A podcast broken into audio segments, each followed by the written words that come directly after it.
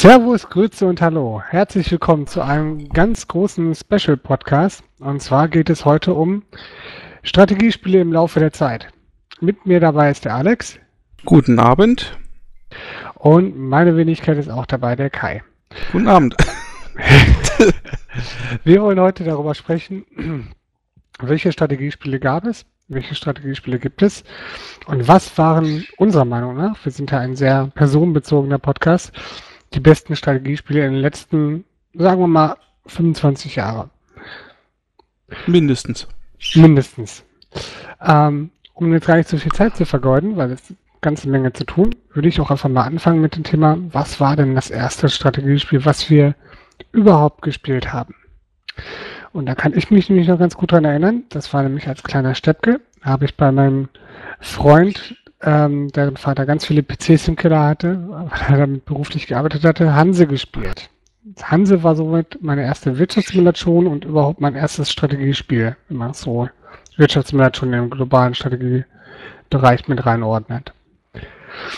Ähm, die, für diejenigen, die Hanse nicht kennen, Hanse ist eine Wirtschaftssimulation, in dem man ähm, prinzipiell seinen Reichtum vermehrt. Das heißt, man baut neue Kontore, man baut Schiffe, man äh, expandiert in andere Häfen und handelt mit einer relativ begrenzten Anzahl von Waren. Das war jetzt nicht so wahnsinnig vielseitig, aber es war doch sehr unterhaltsam. Man konnte auch durchaus äh, politisch tätig werden, beziehungsweise ist halt aufgestiegen in verschiedenen ähm, in verschiedenen äh, Graden. Das heißt, man hat mehr Rechte gekriegt, ist Bürger geworden, Graf, ich kriege das jetzt nicht mehr ganz alles aus einer kleinen Mögert, aber man hat halt immer mehr Rechte und immer mehr Möglichkeiten bekommen und das war halt auch das Ziel, dann irgendwann, äh, ich glaube, Bürgermeister zu werden, war tatsächlich das Ziel. Ich hab, weiß ganz genau, dass ich einmal das Ende des Spiels gesehen habe, aber es hat echt lange gedauert. Alex, was war denn dein erstes Spiel? Es war nett, dass du mich fragst. Äh, Tatsache, also war es Kaiser eine deutsche Wirtschaftssimulation auf dem Schneider CPC 464. Das habe ich mir sogar von meinem Taschengeld gekauft. Also nicht nur alles raubkopiert, ja, liebe Kinder. Und ähm, dieses Spiel, diese Wirtschaftssimulation, habe ich in der Tat in einer Nacht durchgespielt. Ich weiß noch, mein Kumpel und ich, wir haben das Spiel gekauft. Ich habe es äh, so ein bisschen mit ihm angezockt und er musste dann nach Hause. Und ich habe dann halt, wie gesagt, die ganze Nacht durchgezockt. Am nächsten Tag sagte er, ach komm, wir spielen weiter und so. Und sag ich, ich brauche nicht weiter spielen, ich hab's fertig, ich hab's durch. Sagt er, was, du hast es schon durch? Was ist denn das für ein Scheißspiel? Wie kann man das in einer Nacht fertig spielen? Und ich meine, naja, so ist es halt. Ist halt ein Wirtschaftssimulationsspiel. Da gibt's nicht so viel zu tun. Da habe ich es in einer Nacht durchgespielt. In der Tat gab's auch gar nicht so viel zu tun. Da ging es wirklich nur darum, irgendwie Korn zu kaufen, Korn verkaufen. Ähm, Land einkaufen und so weiter. Und da konnte man auch so Titel aufsteigen. Irgendwie ist man da zum Fürst aufgestiegen und zum Kurfürsten oder was auch immer. Und Ziel war es eigentlich, den Titel Kaiser zu erben. Jetzt fragt mich bitte nicht mehr ganz genau, wie ich aufgestiegen bin, was da die Kriterien dafür waren, aber viel konnte man da nicht machen. Ich weiß aber, dass es Jahre später für den Amiga nochmal eine Kaiser-Version gab. Da konnte man dann auf so einer großen Landkarte dann so Mühlen und so Kornfelder platzieren und richtig Krieg führen. Aber das alles äh, ist, also diese grafische Darstellung gab gab es in meiner Erinnerung nicht. Das war alles rein textbasiert, hat aber trotzdem sehr viel Spaß gemacht, gerade im Mehrspielermodus. Ja, das kann ich bei Hansa eigentlich auch noch unterstreichen. Der hat im Mehrspielermodus auch wesentlich mehr Spaß gemacht. Ich glaube, das war auch so, äh, so ein Trend der Zeit, dass die Spiele jetzt nicht wahnsinnig komplex waren, aber dass jedes Spiel irgendwie so im Hotseat-Modus spielbar war und dass einfach das der, den Reiz ausgemacht hat von diesen V-Sims. Ja gut, jetzt müssen wir natürlich das Ganze auch noch im, im zeitlichen Kontext setzen. Wir reden hier von 19 84, 86 so um die Ecke, hm. da war die Technik natürlich auch relativ begrenzt. Also was da an, an verschiedenen Variablen und verschiedenen Möglichkeiten und Events überhaupt möglich war. Ähm, damals konnten, konnten das wahrscheinlich auch noch zwei, drei Leute alleine programmieren. Das war schon, ähm, war schon gar nicht so viel möglich. Und dafür haben die jetzt eigentlich ganz gut gemacht, fand ich. Also mich hat Hanse damals sehr begeistert. Und ich glaube, das System selber wird mir heute auch noch Spaß machen. Ich meine, es gibt ja eine Hanse Neuauflage. Das äh, hast mhm. du ja, glaube ich, auch gespielt. Mm, die hat mir auch recht viel Spaß gemacht. Das Original damals auch, aber die Neuauflage war auch, auch nicht so schlecht. Hanse die Expedition ich, oder so, ne? Genau, wenn ich mich richtig erinnere, war das einer der wenigen Spiele, die äh, mit meinen, die treuen Hörer werden es wissen, mit meinem Verlust Amiga ähm, auch tatsächlich was gebracht hat, weil es da nämlich eine AGA-Version für den Amiga 1200, Amiga, ähm, was war da noch? Amiga 600, ne? Gab, sodass ich da ein bisschen mehr Power hatte als die restliche Amiga-Welt. Hast ja auch einen 1200er gehabt. Ja, ja, genau. Ich konnte Wing Commander in Flüssig spielen. So. ich auch, ich habe einen PC gehabt zu dem Zeitpunkt. Ach, ja, ja, der ist so viel, immer doppelt so viel wie du. Kommen wir mal zum nächsten Thema. Ähm, ich denke, wir bleiben bei dem Thema der Wirtschaftssimulation. Wirtschaftssimulationen hatten nämlich damals eine, eine riesige Ausschwungphase. Also gerade so Mitte der 80er, 90, Anfang der 90er kamen so unglaublich viele gute und auch Masse an Wirtschaftssimulationen raus. Ein paar davon möchten wir gerne, möchten wir gerne nennen. Ähm, eins der ersten ist auch halt wieder auf dem Amiga vertreten gewesen. Das wäre für mich jetzt Ports of Call. Ähm, Ports of Call ist im Prinzip, ja, die Hanse ist jetzt übertrieben, aber wenn man eigentlich nur den Transport regelt und nicht irgendwie die Waren selber managt, man erledigt quasi Fahrten als Reederei und kann sich dann nach und nach bessere Schiffe kaufen. Da erinnere ich mich eigentlich nur noch an den absurden Schwierigkeitsgrad, irgendwie die Schiffe überhaupt in den Hafen reinfahren zu lassen je besser oder je mehr Geld man hatte, desto leichter wurde es, weil die Schiff, späteren Schiffe dann auch noch Seitenruder hatten, seitlich fahren konnten und solche Späßchen, aber viel mehr erinnere ich mich ehrlich gesagt auch nicht. Aber es war kein schlechtes Spiel und grafisch war es ein echter Hammer damals auf dem Amiga. War ja auch damals ein Amiga-Exklusivtitel. Äh, eines der wirklich grafisch stärksten Wirtschaftssimulationen zu dem Zeitpunkt. Ich weiß gar nicht so genau, wann es rauskam. Es wird so 88 vielleicht, 87, 88 äh, auf den Markt gekommen sein. Da gab es noch nicht so viel Konkurrenz, äh, die grafisch so stark war, sag ich mal. Wobei ich zugeben muss, bei Ports of Call ähm, hat mich diese, diese Actionsequenzen echt genervt. Die fand ich nicht gut. Ich fand sie vor allem schwer. Ehrlich gesagt. Ja. Also vielleicht, liebe Hörer, seid ihr da, sagt, oh, ich war damals Sports of Core Meister, ich habe das Ding mit dem linken Zeigefinger irgendwie in den Hafen gefahren. Ich fand das echt sportlich zwischendurch. Da nicht irgendwie anzurammen oder so. Ich habe so viele Schiffe da versenkt, bis ich überhaupt irgendwann mal weiterkam. Naja, aber das, das bessere Ports of Call war einfach äh, dann noch Oil Imperium, ne, muss ich mal einfach sagen. Das, das ist halt das Amiga oder, oder 16-Bit Wirtschaftssimulationsspiel, was mich geprägt hat, war äh, im Prinzip auch ein recht grafisch äh, aufwendiges äh, Spiel mit, äh, na klar, also Ölgeschäft, musste Öl bohren, also Ölfelder kaufen, Öl bohren, äh, hatte da als einer der ersten Spiele diese grafische Oberfläche, wo man dann auf verschiedene Punkte im Büro geklickt hat, um irgendwelche Sachen zu aktivieren, Aktenkoffer und ähnliches. Und äh, das hatte auch so Mehrspielermodus und das hat echt Spaß gemacht. Da gab es zwar auch so Actionsequenzen, äh, aber die waren äh, im Gegensatz zu Ports of Call, die haben Spaß gemacht. Ähm, Olympium habe ich eigentlich tatsächlich nur, das gab es auch eine C64-Version, meine ich, ne? Ja, ja. hätte ich nämlich mal gespielt. Ähm, ich konnte mit diesen ganzen Action-Sequenzen in dem Part nicht wirklich viel anfangen. Ich fand, es war alles ein bisschen seltsam. Aber ich glaube, da muss man, weil nicht, vielleicht war ich auch zu, zu doof dafür. Mag ich auch nicht ausschließen. Die Amiga-Version habe ich leider nicht gespielt, oder die PC-Version gab es ja auch. So ist also die Grafik leider ein bisschen, ähm, ne, auf dem C64 sah irgendwie alles kacke aus. Das war eigentlich egal, was rauskam. Aber auf dem PC hat es auch kacke ausgesehen, weil zu dem Zeitpunkt war CGA, glaube ich, äh, aktueller Standard und das war nicht gerade äh, naja, nicht State of the Art, sage ich mal. Also im Vergleich, und ich habe ja auch 16-Bit-Version gesagt, ich habe das tatsächlich zuallererst auf dem Atari ST meines Onkels gespielt.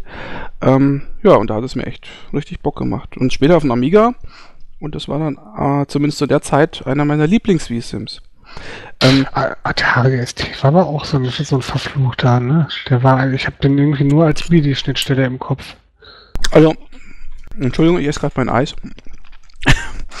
ähm, ich muss ehrlich mal eine Lanze für den Atari ST brechen. Es ist tatsächlich so, dass ich zwar einen Amiga hatte und nie einen Atari, aber der Atari ST war eine richtig gute Maschine und da gab es äh, auch ein paar Spiele, die zuerst auf der Maschine rauskamen, wie zum Beispiel Amber Star oder wie zum Beispiel Dungeon Master. Also äh, der war, nicht, war, schon. war nicht Larry damals auch zuerst auf den? Larry, nee, weiß ich nicht, keine Ahnung. Also zumindest gab es das auch dafür. Das hatte ich nämlich beim Bekannten, der hatte nämlich auch einen Atari ST. Und dann hatten wir versucht, den, den ähm, ab 18 Schutz da irgendwie zu umgehen. Von der, von der CD, äh, von der Diskette. Ihr Schlingel. Es hat nicht funktioniert. Seid ihr wohl notgeil gewesen, oder ich weiß gar nicht, wie alt ich war, zwölf oder so, keine Ahnung. Ihr hättet ja Samantha Fox Strip Poker spielen können, war zu der Zeit auch aktuell. glaube, die meisten Sachen, die irgendwie auf dem C64 waren, die haben mehr Eigenkreativität gebraucht. das kann wohl sein. Aber da du da C64 sagst, vielleicht können wir nochmal ganz schnell einen äh, Schritt zurück machen, denn du warst mir ja. jetzt ein bisschen zu flott. Denn, ne, äh, ich gehe hier meine Liste durch, möchte ich mal sagen. Ne? Gut, dann, dann gehe ich jetzt mal meine Liste durch. Dann mach doch mal deine Liste. Weil ich möchte auf jeden Fall noch auf Vermeer äh, zu sprechen kommen, der inoffizielle Hanse-Nachfolger. Also wir können naja, ja eigentlich hier von dem... Zwar von äh, dem gleichen Programmierer, ne? Ja, von dem Themenkomplex Ralf Glau möchte ich mal sprechen, ja, weil der hat ja ein paar V-Sims gemacht. Wenn man ganz ehrlich ist, und das ist ja sozusagen auch äh, deine, äh, deine Geschichte, kann man sagen, äh, Ralf Glau war quasi der, ähm, also den muss man eigentlich den Podcast erwähnen, weil er ist der Wegbereiter der Wirtschaftssimulationen gewesen, für, zumindest für meine Begriffe, weil wenn du von Hanse sprichst als erstes Spiel, das war von ihm. Für mich war zum Beispiel Hanse und Vermeer ganz toll und äh, eigentlich hat er so das Ganze auf den Weg gebracht. Und vielleicht, Kai, kannst du mal zu Vermeer irgendwas sagen, weil das ist doch dann bestimmt auch so genau dein Stil gewesen. Ähm, ja, wobei ich ein Part von Vermeer damals schon nicht besonders gerne mochte. Ähm, Vermeer ist im Prinzip im Kern eigentlich auch eine Wirtschaftssimulation. Es hat eine kleine Story, das hat Hanse, glaube ich, gar nicht gehabt. Ähm, und zwar wenn ich mich richtig erinnere, äh, ist ein Onkel im Sterben oder alt. Nein, also auf jeden Fall ist er noch nicht tot und er sagt den Enkeln, Brüdern, Söhnen, wie auch immer, wenn ihr mich beerben wollt, müsst ihr erst eure Geschäftstüchtigkeit beweisen. Hier habt ihr Startkapital, legt los. Und zwar gegeneinander. Ne, Multiplayer, das Spiel war auch durchaus auf Multiplayer ausgelegt. Das war eigentlich das Starke daran. Im Gegensatz zu Hanse hat Vermeer alleine nicht ganz so viel Spaß gemacht und meines Erachtens auch nicht ganz so viel Sinn gemacht. Ähm, so hat man also, ich glaube, zu viert maximal ähm, gegeneinander gearbeitet und versucht, sich weiterzuentwickeln auf verschiedenen Betätigungsfeldern. Man konnte irgendwie Tabak anbauen, man konnte Kaffee anbauen, irgendwie solche Sachen und halt auch damit sein Geld verdienen. Ähm, das, was dem ganzen Spiel seinen Namen gegeben hat, ist allerdings, dass man auf Bildaktionen oder Bilderaktionen ähm, Gemälde kaufen konnte, die sich teilweise auch als Fälschung herausstellen konnten. Und ich glaube damit das Prestige steigern konnte, aber so ganz sicher bin ich mir nicht mehr Sinn, bin ich nicht mehr, was der Sinn dahinter war, hinter dem Bilderkauf. Damals kannst Bilder, du vielleicht mal einspringen. Na, die Bilder wollte ja der, der, der Onkel haben. Also der, im Prinzip ging es dem Onkel darum, dass du die ganze Kunstsammlung ihm zurückbringst, die ihm geklaut worden ist. Ne? Ich glaube, wurde nicht sogar von diesem Vermehr geklaut, ich weiß nicht genau. Auf jeden Fall, die, ist ja geklaut worden und der Onkel hatte ja dieses Startkapital gegeben, hat gesagt, hier hast du Geld, mach mehr draus und hol mir meine Kunstsammlung zurück und dann kriegst du mein Erbe. Genau, genau. Ich lese nämlich auch gerade 40 verlorene Gemälde wieder zurückbringen. Man konnte halt auch Fälschungen aufsetzen. Man konnte sich selber auch schulen in verschiedenen Kunstrichtungen, um gefälschte Gemälde besser zu erkennen. Und ganz ernsthaft, wir reden hier von 1987, da ist die Spielmechanik und das Ganze drumherum schon extrem ausgefeilt. Es gab Waren, Termingeschäfte, es gab die Börsen, es gab alles drum dran. Und das in einem relativ kleinen Spiel. Genau, das war also, fand ich, auch ziemlich äh, komplex. Also das ist das, was, also ich meine, ich habe Hanse auch sehr gern gespielt, aber wenn, wenn ich jetzt an diese ersten Wirtschaftssimulationen zurückdenke, hat mir Vermeer mehr Spaß gemacht, weil es einfach komplexer war in meiner Erinnerung. Es gab auch noch einige Gimmicks, ne? Also gab, man konnte doch auf der Rennbahn Geld verdienen, etc. Also im Prinzip war Vermeer für mich quasi der, der Vorbote, der, das Urgestein von den modernen oder von den 90er Jahren Comic-Simulationen. Da kommen wir bestimmt gleich nochmal. Da gab es ja ein paar Vertreter von dieser Art. Und ich finde, Vermeer passt eigentlich auch in diese Kategorie, die diesen, die einmal diesen Touch hatte, ne, diese bisschen humorvolle, ein bisschen aufgelockert, ein bisschen und auch dieses ganze Visuelle hatte. Man hat da irgendwie mit, mit Büros gearbeitet, man hat hier mitgearbeitet, man war wirklich auf der Rennbahn etc. Und ich fand, für mich gehört das ein bisschen so in diesen, in diesen, in diesen äh, Bereich rein. Oder findest du das? Nee, finde ich nicht. Okay. Aber das äh, muss jetzt nichts zu sagen haben. Ja, ich äh, meinte jetzt sowas wie Airline Tycoon oder Matt oder. Ähm nee, finde ich jetzt nicht. Ich find, also ich finde, da, da, war kein humor humoristischer Anstrich. Also eine ganz normale Wirtschaftssimulation eigentlich. so, nein, nein, nein, nicht vom Humor her, aber vom, vom Stil her. Vom, vom Zeichenstil, vom, vom, vom, es hatte den Comic-Touch. Vom Zeichenstil her kann ich mich daran erinnern, dass es so ähnlich aussah wie Hansa. Also ziemlich viel äh, Text, wenig Grafik. Oder? Täusche ich mir jetzt da? Oder sprichst du vielleicht schon von den Nachfolgern von Es kann sein, dass ich von den Nachfolgern ich, die, ich, äh, doch, das, ne, ich guck gleich nochmal. Also, da wir gerade eben beim Thema sind, es gab ja noch eine, glaube ich, Neuauflage, so eine Art Remake. Es gab ein Remake und eine Fortsetzung. Ein Vermehr 2, genau. Also das Remake habe ich, glaube ich, nie gespielt. Hast du das gespielt? Äh, ich habe das gespielt. Genau. Wie war, das so? Das, das Level in Grün. Also okay. hübscher, aber nicht hübsch genug für die damalige Zeit. Also wie das erste, glaube ich, auch schon. Hm. Und äh, das Zweier-Vermehr, also das habe ich jetzt gekauft, das hatte ja damals als Gimmick diese 3D-Brille mit in der Packung. Da musste man nämlich, ich glaube, das war eine Art Kopierschutz oder so, dann konnte man die Bilder nämlich nur dann richtig erkennen, ob es Fälschungen waren oder nicht, wenn man diese 3D-Brille auf hatte. Äh, was ein Feature war, das später dann wieder rausgepatcht worden ist, interessanterweise. Also meine Version, die hat nämlich diese 3D-Brille gar nicht mehr mit drin gehabt in der Packung. Sehr interessant. Und ja, ich meine den Nachfolger. Der erste sieht wirklich haargenau aus wie Hanse. Ja, gut. Ich meine, in deinem Alter ist das Gedächtnis auch nicht mehr ganz so frisch, ne? Nee, nee, nicht wirklich. Äh, vielleicht können wir noch mal ganz kurz äh, sagen, was der Ralf Glau noch so gemacht hat. Also ich äh, habe hier äh, mal in seine Spielografie geschaut. Da hat er ein Spiel gemacht, das habe ich aber nie gespielt. Das heißt Yuppie's Revenge. Äh, das ist wohl auch so eine Art, ja, so eine Art Oil-Imperium. Da musste man auch so Öl fördern und so. Aber das kenne ich gar nicht. Kennst du das? Nein, nie von gehört. Nie von gehört. Na gut, das ist natürlich äh, dann können wir gleich weitergehen zum nächsten. Ein Spiel, was ich vielleicht noch äh, ansprechen möchte, das war ein sehr ambitioniertes Projekt von Ralf Glau, das ist Elisabeth die Erste. Das ist äh, im Prinzip so eine Art Patricia Deluxe gewesen. Und ähm, ja, das war auch von Ascon, also früher Ascon, heute Ascaron oder heute besser gesagt gar nicht mehr.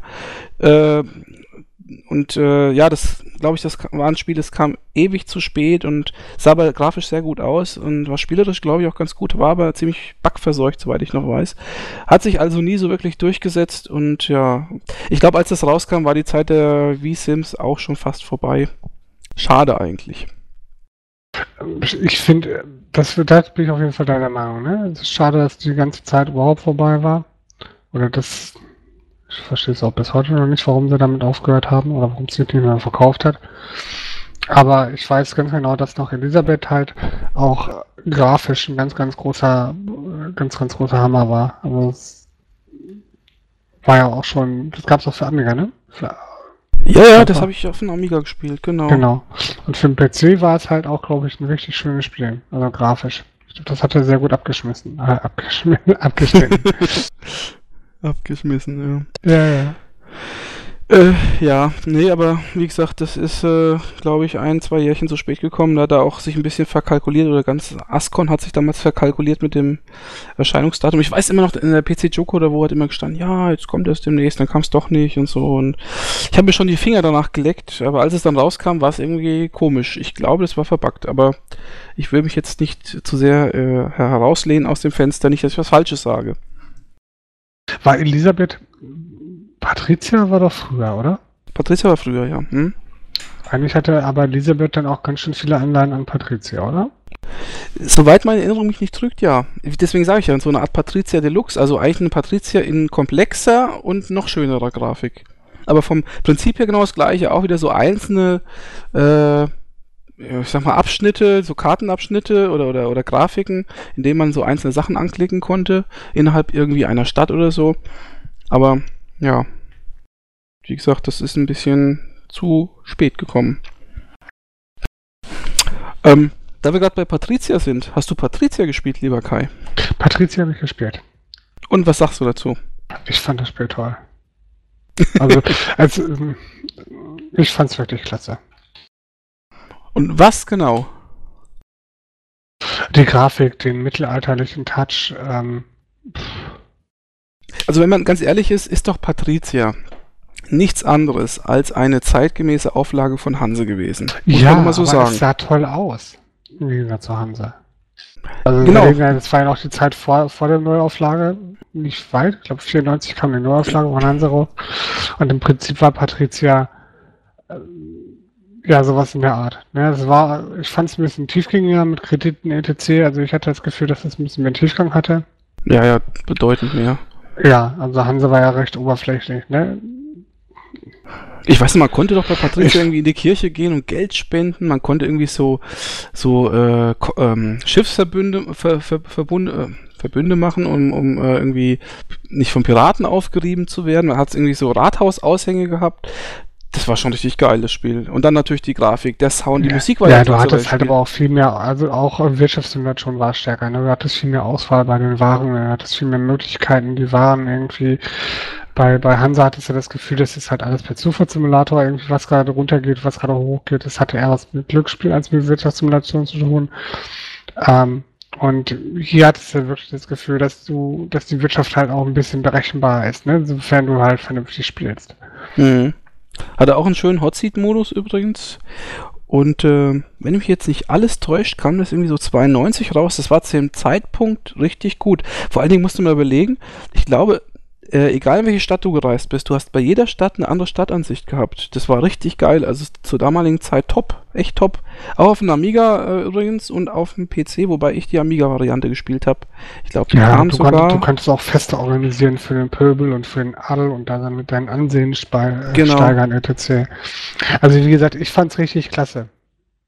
Ja. Und ich hatte damals für den Amiga gehabt.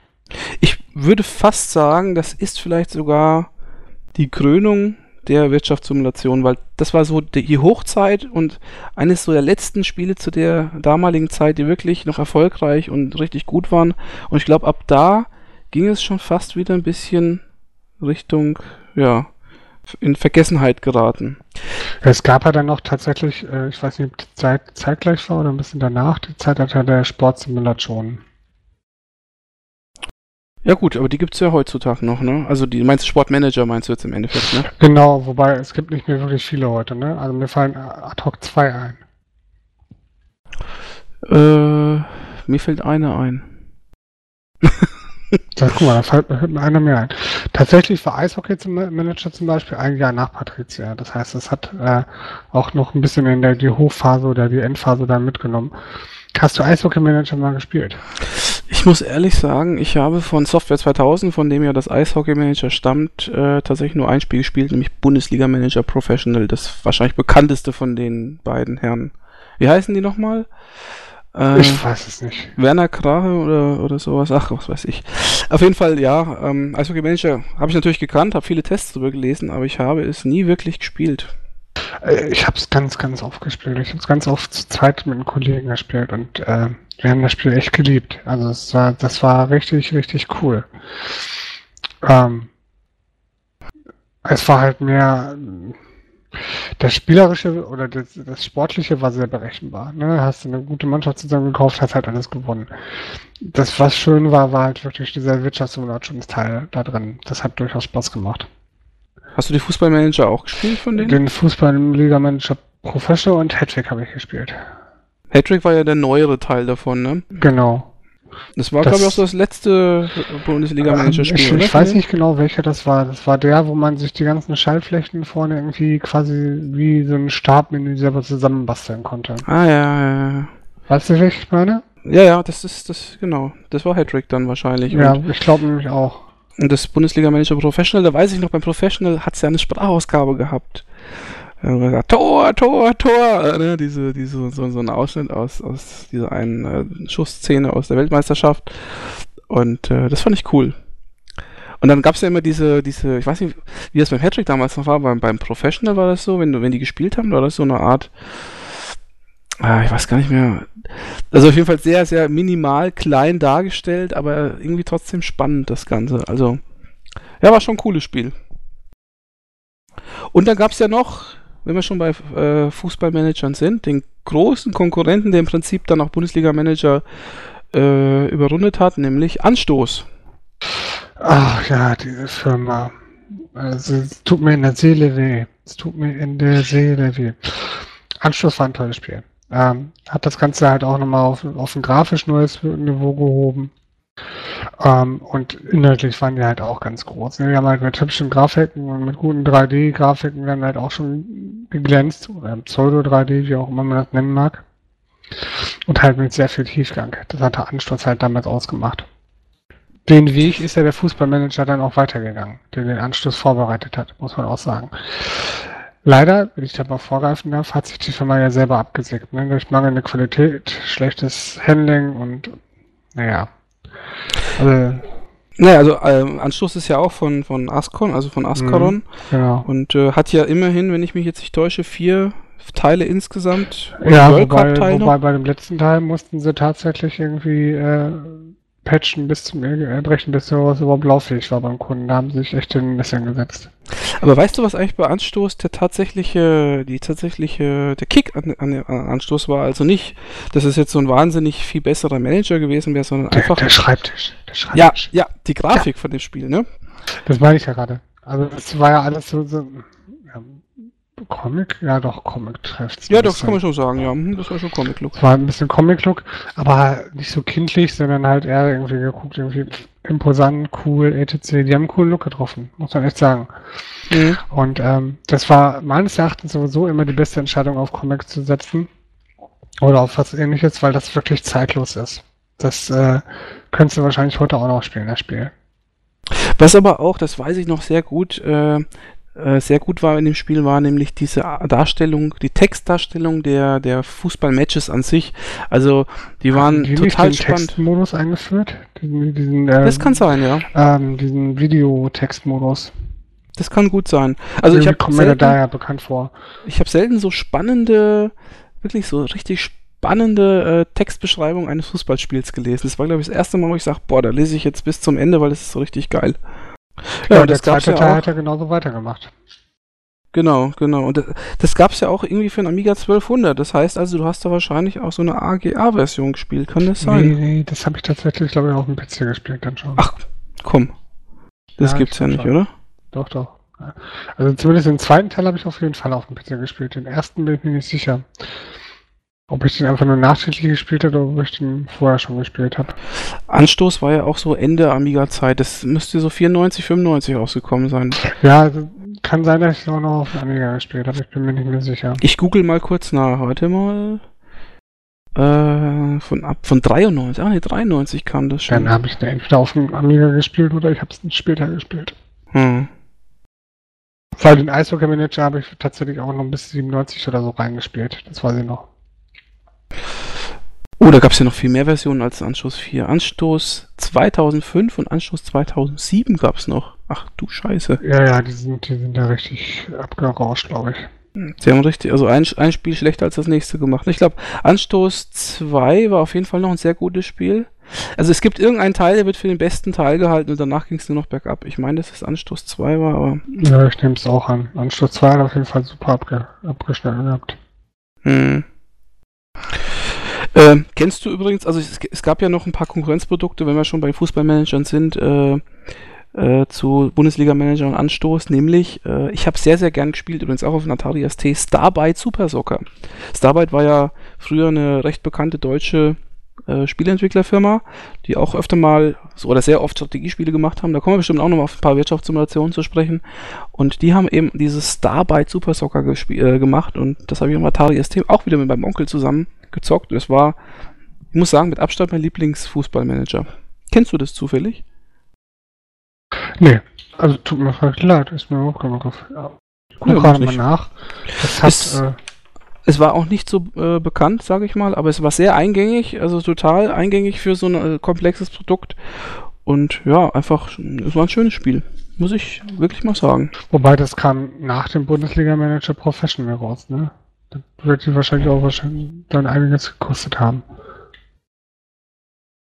Ich, also, ich, also ich persönlich habe es ja, wie gesagt, nur bei meinem Onkel gespielt, aber äh, keine Ahnung. Wann kam das raus? Ende 91? Ja, Ende 91. Genau, äh, Dezember 91. Mhm. Und äh, vielleicht noch einen letzten Fußballmanager, zumindest aus meiner Warte, der auch heute noch, den es auch heute noch gibt, und zwar die Football Manager Reihe. Von Sega. Ja, aber früher war die gar nicht von Sega, früher war die von einem anderen, von einem anderen Verein. Ich weiß leider nicht mehr genau, müsste ich mal auch googeln. Und ähm, ich habe persönlich den zweiten Teil gehabt auf dem Schneider CPC. Den habe ich mir damals sogar äh, von meinem letzten Taschengeld gekauft. Und zwar deswegen, und da kommen wir wieder vielleicht auf ein Thema der alten äh, Podcasts zurück, weil die AS, äh, ASM damals ähm, eine Wahnsinnswertung gegeben hat. Ich glaube, in so ziemlich allen äh, Kategorien eine 12. Und 12 war damals das höchste, was es gab. Mhm. und äh, haben dann auch äh, so eine Art Tagebuch geführt. Das war echt total cool. Der Test bestand darin, dass irgendwie fünf Tester jeden äh, Tag sozusagen die Mannschaft übernommen haben, also abwechselnd und dann sozusagen die Mannschaft weitergeführt haben. Und diese ähm, naja, also diese, diese äh, strategischen Entscheidungen, die sie getroffen haben, dann immer so dokumentiert haben in dem Test.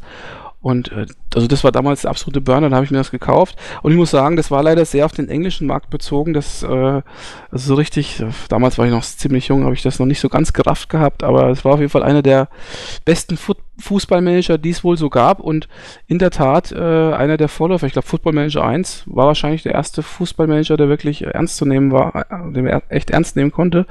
Und äh, die Football Manager-Reihe, wie du schon richtig sagst, gibt's ja heute noch unter, unter Sega. Ist ja, wenn man genau, wenn man es genau nimmt, so der große Konkurrent zu dem sogenannten Fußballmanager von EA Sports. Ich würde es jetzt nicht groß nennen, ne? Also, soweit ich das übersehen kann, ist der Marktanteil von, von Sega, glaube ich, gar nicht so groß in dem Bereich. Die haben ihre treuen Fans und haben auch eine andere Darstellungsweise und eine andere Philosophie als äh, EA, aber haben natürlich auch jede Menge Nachteile. Gut, ich sag mal, nehmen wir es groß raus und sagen einzige Konkurrent. ja, vielleicht das, eher. Das kommt hin. Ich glaube, der Football Manager ist so für Puristen, die wirklich so auf dieses Managen, auf dieses äh, ähm, Trainieren der Spieler und, und das, das, Ausfechten der Matches an sich stehen. Und der Fußball oder FIFA, FIFA Manager ist ja mehr so ein richtiger so richtige V-Sim kann man sagen, ne? Mit Stadionausbau und dem ganzen drumherum Pommesbude aufbauen und so ein Mist. Und äh, das ist halt, ich denke mal, das trifft verschiedene Geschmäcker. Ich bin eher so der Fußballmanager-Fan, weil ich halt dieses reine Managen der Mannschaft jetzt nicht ganz so prickelnd finde. Aber das ist, denke ich mal, äh, totale Geschmackssache, vor allen Dingen, weil wenn man wirklich nur diesen einen Aspekt mag, äh, wird er bei Football Manager, glaube ich, viel, viel besser in, in Szene gesetzt als beim Fußballmanager von EA. Ja, man muss auch sagen, beim Fußballmanager von EA hat man auch mittlerweile, äh, man kann extrem viel machen, aber man hat auch extrem viele Automatismen, ne, wo man vielleicht auch gar nicht so die Handhabe hat. Ob das jetzt irgendwelche Verhandlungen sind oder so, die laufen ja doch sehr statisch ab. Ich weiß nicht genau, wie es beim Sieger ist, aber das wäre halt so einer der Punkte, wo ich sage, das könnte man tiefer gestalten. Also ich, ich kann nur sagen, dass ich jetzt äh, sehr, sehr lange Fußballmanager 11 gespielt habe. Wirklich sehr lange, eineinhalb Jahre. Und äh, was mich zum Beispiel an dem Spiel total genervt hat, ich habe angefangen mit, einer, mit einem kleinen Verein, habe dann mit dem kleinen Verein tatsächlich äh, später alles gewonnen. Jedes Mal Champions League, jedes Mal dies und jenes. Und trotzdem habe ich nie genug Prestige gehabt, um mir wirklich mal einen Top-Spieler zu holen. Das heißt also, zu mir wollte dann äh, kein, keine Sau, kein Mensch der äh, irgendwie über einen bestimmten Wert war. Und ich musste dann sozusagen mir entweder Spieler selbst heranziehen oder musste halt schauen, dass ich mit meiner Mannschaft äh, so unter einem bestimmten Limit bleibe. Aber äh, dass ich eine Mannschaft habe, die einfach nicht genug Prestige hat, um äh, so berühmte Namen sich in den Kader zu holen. Und das ändert sich dann irgendwie auch nicht über Jahre hinweg. Das ist dann echt ätzend. Ja, so geht es halt im BVB auch. Kann man nicht wirklich sagen, die haben die Champions League jetzt verloren, ne? Aber Haben euch nur gewinnen lassen. Ihr habt doch letztes Jahr schon geholt. nee, aber äh, das, also ehrlich gesagt äh, ist es halt einfach so, ich, ist, also wenn, als wenn ich hier Hoffenheim hätte, ja, unendlich viel Geld, wird jedes Mal alles gewinnen, aber keiner sagt, ich möchte nach Hoffenheim kommen. Ich meine, ich verstehe es irgendwo, aber irgendwo ist es auch blöd, weil dann macht das Spiel auch irgendwo keinen Spaß mehr. Übrigens, was mich auch nervt an der Serie ist, dass eigentlich von Teil zu Teil, also 12, 13, die kannst du irgendwie auch in der Pfeife rauchen. Also, das ist einfach dann entweder zu wenig äh, Unterschied oder ist es einfach zu verbuggt. Also, eigentlich sind das richtige Bugspiele mittlerweile. Ähm, ich hatte den 12 hab ich, den 11 habe ich gespielt, ne? Den 11 habe ich gespielt. Ich fand den ganz okay. Also, war schon, war schon ganz witzig. Allerdings eigentlich nur im Multiplayer zwischendurch. Ne? Und gerade Wirtschaftssimulationsteil finde ich jetzt nicht so wahnsinnig tiefgängig. Es macht Spaß, wenn man zu zweit spielt. Wobei ich da EA ganz klar ankreiden muss. Ich würde mir kein EA, kein, äh, kein Spiel mehr holen, weil man das nicht über das Netzwerk allein zu zweit spielen kann. Das ist totaler witzlos. Also das, ich raff's auch nicht. Gar nicht. Er hat ja heute heutzutage auch Landpartys. Doofköppe. Ja, so. das ist ja auch ein altes Modell. Nee, die machen es ja praktischer, ne? Die wollen ja, wollen ja dann irgendwie diese Live-Season da verkaufen für X Euro. Hm. Ähm, vielleicht kommen wir noch mal kurz auf die klassische Wirtschaftssimulation äh, zu sprechen und dann können wir vielleicht auch mal zum nächsten Thema übergehen. Innerhalb der Strategiespiele äh, natürlich. Ähm, wie sieht's denn aus? Wir haben ja vorhin von Patricia gesprochen. Ich habe da noch ein Spiel auf meiner Liste, das ist eigentlich der Konkurrent zu Patricia gewesen. Kam fast zum gleichen Zeitpunkt raus, war von einer Firma namens Max Design. Äh, sagt dir vielleicht irgendwas? Sollte dir was sagen. Und äh, ähm, war im Prinzip ja vom Bilddesign her ähnlich wie Patricia, nämlich 1869 hart am Wind. Sagt dir ja, das was? Äh, vom Namen her ja, gerade nicht unbedingt. Aber kam auch 92 raus, war im Endeffekt genauso eine hanseatische, nicht Hans, nee, Hanse, nee, stimmt nicht. Also es war im Prinzip eine Wirtschaftsinnovation im, im, Geiste von Hanse, aber man hat anders als bei Patricia nicht die Hanse bedient, sondern hat weltweit gehandelt und ist dann an so äh, exotische Plätze gekommen, keine Ahnung, wie Kalkutta oder so. Das hat so einen äh, rechtlich äh, internationalen Flair gehabt, dieses Spiel. Das hat mir echt ganz gut gefallen und war auch grafisch sehr schön illustriert. Und jetzt die Preisfrage an dich, lieber Kai. Max Design, was sagt dir das? Was für ein großes Spiel haben die gemacht? Anno. Ja, Kai, du bist der Beste. Also, ja, ein bisschen was weiß ich auch. Ja, also kommen wir nicht so. Wo wir gleich beim nächsten Thema werden. Ne? Ja. War, war das dein, deine Form der Überleitung gerade? Nee, es war eigentlich nicht. Ich hätte eigentlich noch gerne was anderes gesagt, aber gut. Äh, also es wäre jetzt eine gute. Jetzt wollte ich dich gerade mal loben. Äh, ja, gut, dann, dann, dann merk dir mal die, die, die Überleitung. In zwei Minuten darfst du sie nochmal anbringen. Ich möchte noch mal ganz kurz noch zwei, drei Sachen nennen und dann darfst du, okay? Mhm. Ähm, diese besagten Max-Design-Leute, die haben äh, eine Serie ins Leben gerufen, die heißt Erlebte Geschichte. Und erlebte, erlebte Geschichte Teil 1 war eben dieses äh, 1869. Erlebte Geschichte Teil 2 war eine Wirtschaftssimulation namens Oldtimer. Da hat man so eine, ich glaube, so eine, so eine, so eine Autofirma geleitet. Und äh, erlebte Geschichte Teil 3 weiß ich leider nicht. Es könnte sogar tatsächlich sein, dass es Anno, die Anno-Serie ist. Ich bin mir jetzt aber nicht mehr ganz so sicher. Ähm, vielleicht können wir in dem Zug, ich habe ja vorhin kurz gesagt, es gibt äh, eine Firma namens Starbyte zum Beispiel. Und äh, die hatte damals auch sehr, sehr, sehr, sehr viele Wirtschaftssimulationen gemacht. Also ähm, ich habe ja gerade eben was von Super äh, Soccer gesprochen, also es war ja dieses, dieses, ähm, na, sag mal, diese, diese, diese Fu dieser Fußballmanager. Aber die haben noch andere, viele, viele andere Wirtschaftssimulationen gemacht. Zum Beispiel Black Gold. Ne, da hat man äh, Kohle gefördert. Oder Winzer. Da hat man. Winzer äh, kenne ich. Ha.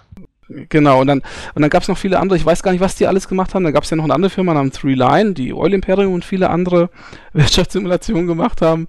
Das waren also vier, fünf Verdächtige mit Ascon und so weiter zusammen. Und ähm, ja, also da, man kann jetzt im Großen und Ganzen nicht über alle Spiele sprechen, die da damals rausgekommen sind, aber es gab wirklich sehr, sehr viele, sowas wie, wie Bing zum Beispiel.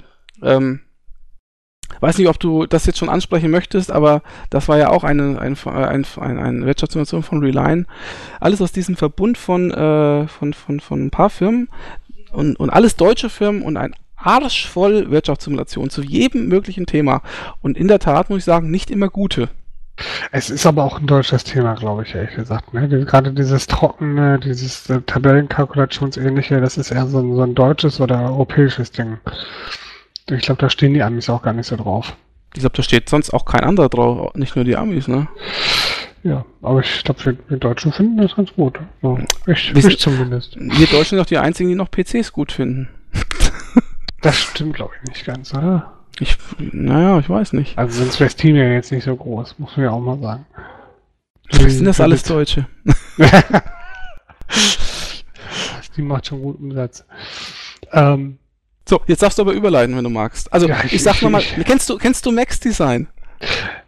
Ja, ich kenne Max Design. Die haben ein ganz großes Spiel gemacht. Aber jetzt war ich gerade, du hattest hier gerade von, von Bing erzählt. Ne? Ach so, ich, ja. Jetzt wollte ich zumindest noch mal was von Red Games erzählen, ne? damit der Name genannt wurde. Wenn wir schon ja. anfangen mit sexistischen Spielen, dann sollten natürlich die anderen Wirtschaftssimulationen auch nicht spielen. Zumal ich es viel cooler, cooler finde, einen Pornoproduzenten zu spielen, als einen Arzt, Hos, äh, nee, das war eine Hotel, äh, Hotel, Quatsch, äh, eine Hospital-Simulation mit äh, halb bekleideten Krankenschwestern. Also du spielst lieber einen Pornoproduzenten, als in einem Pornokrankenhaus zu arbeiten. So genau. Zu sagen. Ja, danke. Schön zusammengefasst. Okay. Aber, aber hm. Kai, du hast doch, du hast doch Bing gespielt. Vielleicht kannst du mal zu Bing noch kurz was sagen. Ähm, Bing war tatsächlich trotz des ganzen Äußeren ein ernsthafter und gar nicht so leichte äh, Wirtschaftssimulation. Ähm, sie war sehr abstrakt. Das heißt, man hat äh, mit Fantasiekrankheiten zu kämpfen gehabt. Man hatte irgendwie, ich kriege das nicht mehr ganz auf den also man hatte irgendwie ganz witzige, obskure Krankheiten, für die man irgendwas erforschen musste, was dann nur mit dieser Krankheit ging. Ähm, es hatte diese, diesen Fantasy-Touch. Die haben dieses Sex sehr gezielt eingesetzt, um halt nochmal zu verkaufen, aber das Spiel war an sich, hätte auch, glaube ich, sogar ohne das funktioniert. Mit dem Humor war schon gut. Der Sex hätte, glaube ich, nicht in dem Maße sein müssen. Also der Sex war ja auch sehr explizit, ne? Also das war nicht nur so ein bisschen angedeutet, sondern das war richtig schlüpfrig. Ja, aber ich, ich denke, es hätte auch ohne Sex und nur mit Humor funktioniert. Das sind also wir übrigens bei deinen Hospital, ne? Hat ja auch funktioniert irgendwo. Das sind wir übrigens bei deinen Humor-Comic-mäßigen Spielen, weil das war ja wirklich ein Comic. Comic äh, genau, ne? genau. Dann können wir die jetzt auch noch durchgehen. Jetzt hast du mir den ganzen Übergang versaut. ähm, dann aber Wettgames. Wettgames spielst im Porno-Produzenten und produzierst Wirtschaftssimulationstypical Startgehalt. Du kannst ja erstmal nur die billigen Frauen leisten. Nein, die Drehbücher sind, äh, glaube ich, ad absurdum wie normal und äh, muss halt irgendwie Geld schaffeln. Das war, ich, ich fand es ganz witzig. Ne? Es war jetzt nicht so gut ähm, wie Bing, aber es war durchaus mal den Abend vertreibend. Dann gibt es noch zwei andere erwähnenswerte ähm, oder sehr erwähnenswerte Comic-Versoftungen, nenne ich es jetzt mal, also jetzt ohne von Spider-Man oder so abzugehen. Ähm, das ist einmal Matt TV. Mhm. Oh, ich kenne sogar drei. Ähm, Matt TV, Mac, und Airline Tycoon. Die drei würde ich gerne noch nennen. Kennst du auch das Amt? Nee, das kenne ich tatsächlich nicht. Das ist auch so ein, äh, ja, okay, egal. Mach weiter, erzähl. Mal kurz über Airline Tycoon. Ja. Ähm, ist ein Wirtschaftssimulationsspiel auch in Echtzeit, wo man das ist, das das Ausschlaggebende, glaube ich, bei solchen Spielen, wo man die Person, die man da macht, selber spielt und die ganze Zeit hin und her rennt. Man hat also verschiedene Stationen, wo man verschiedene Transaktionen machen kann.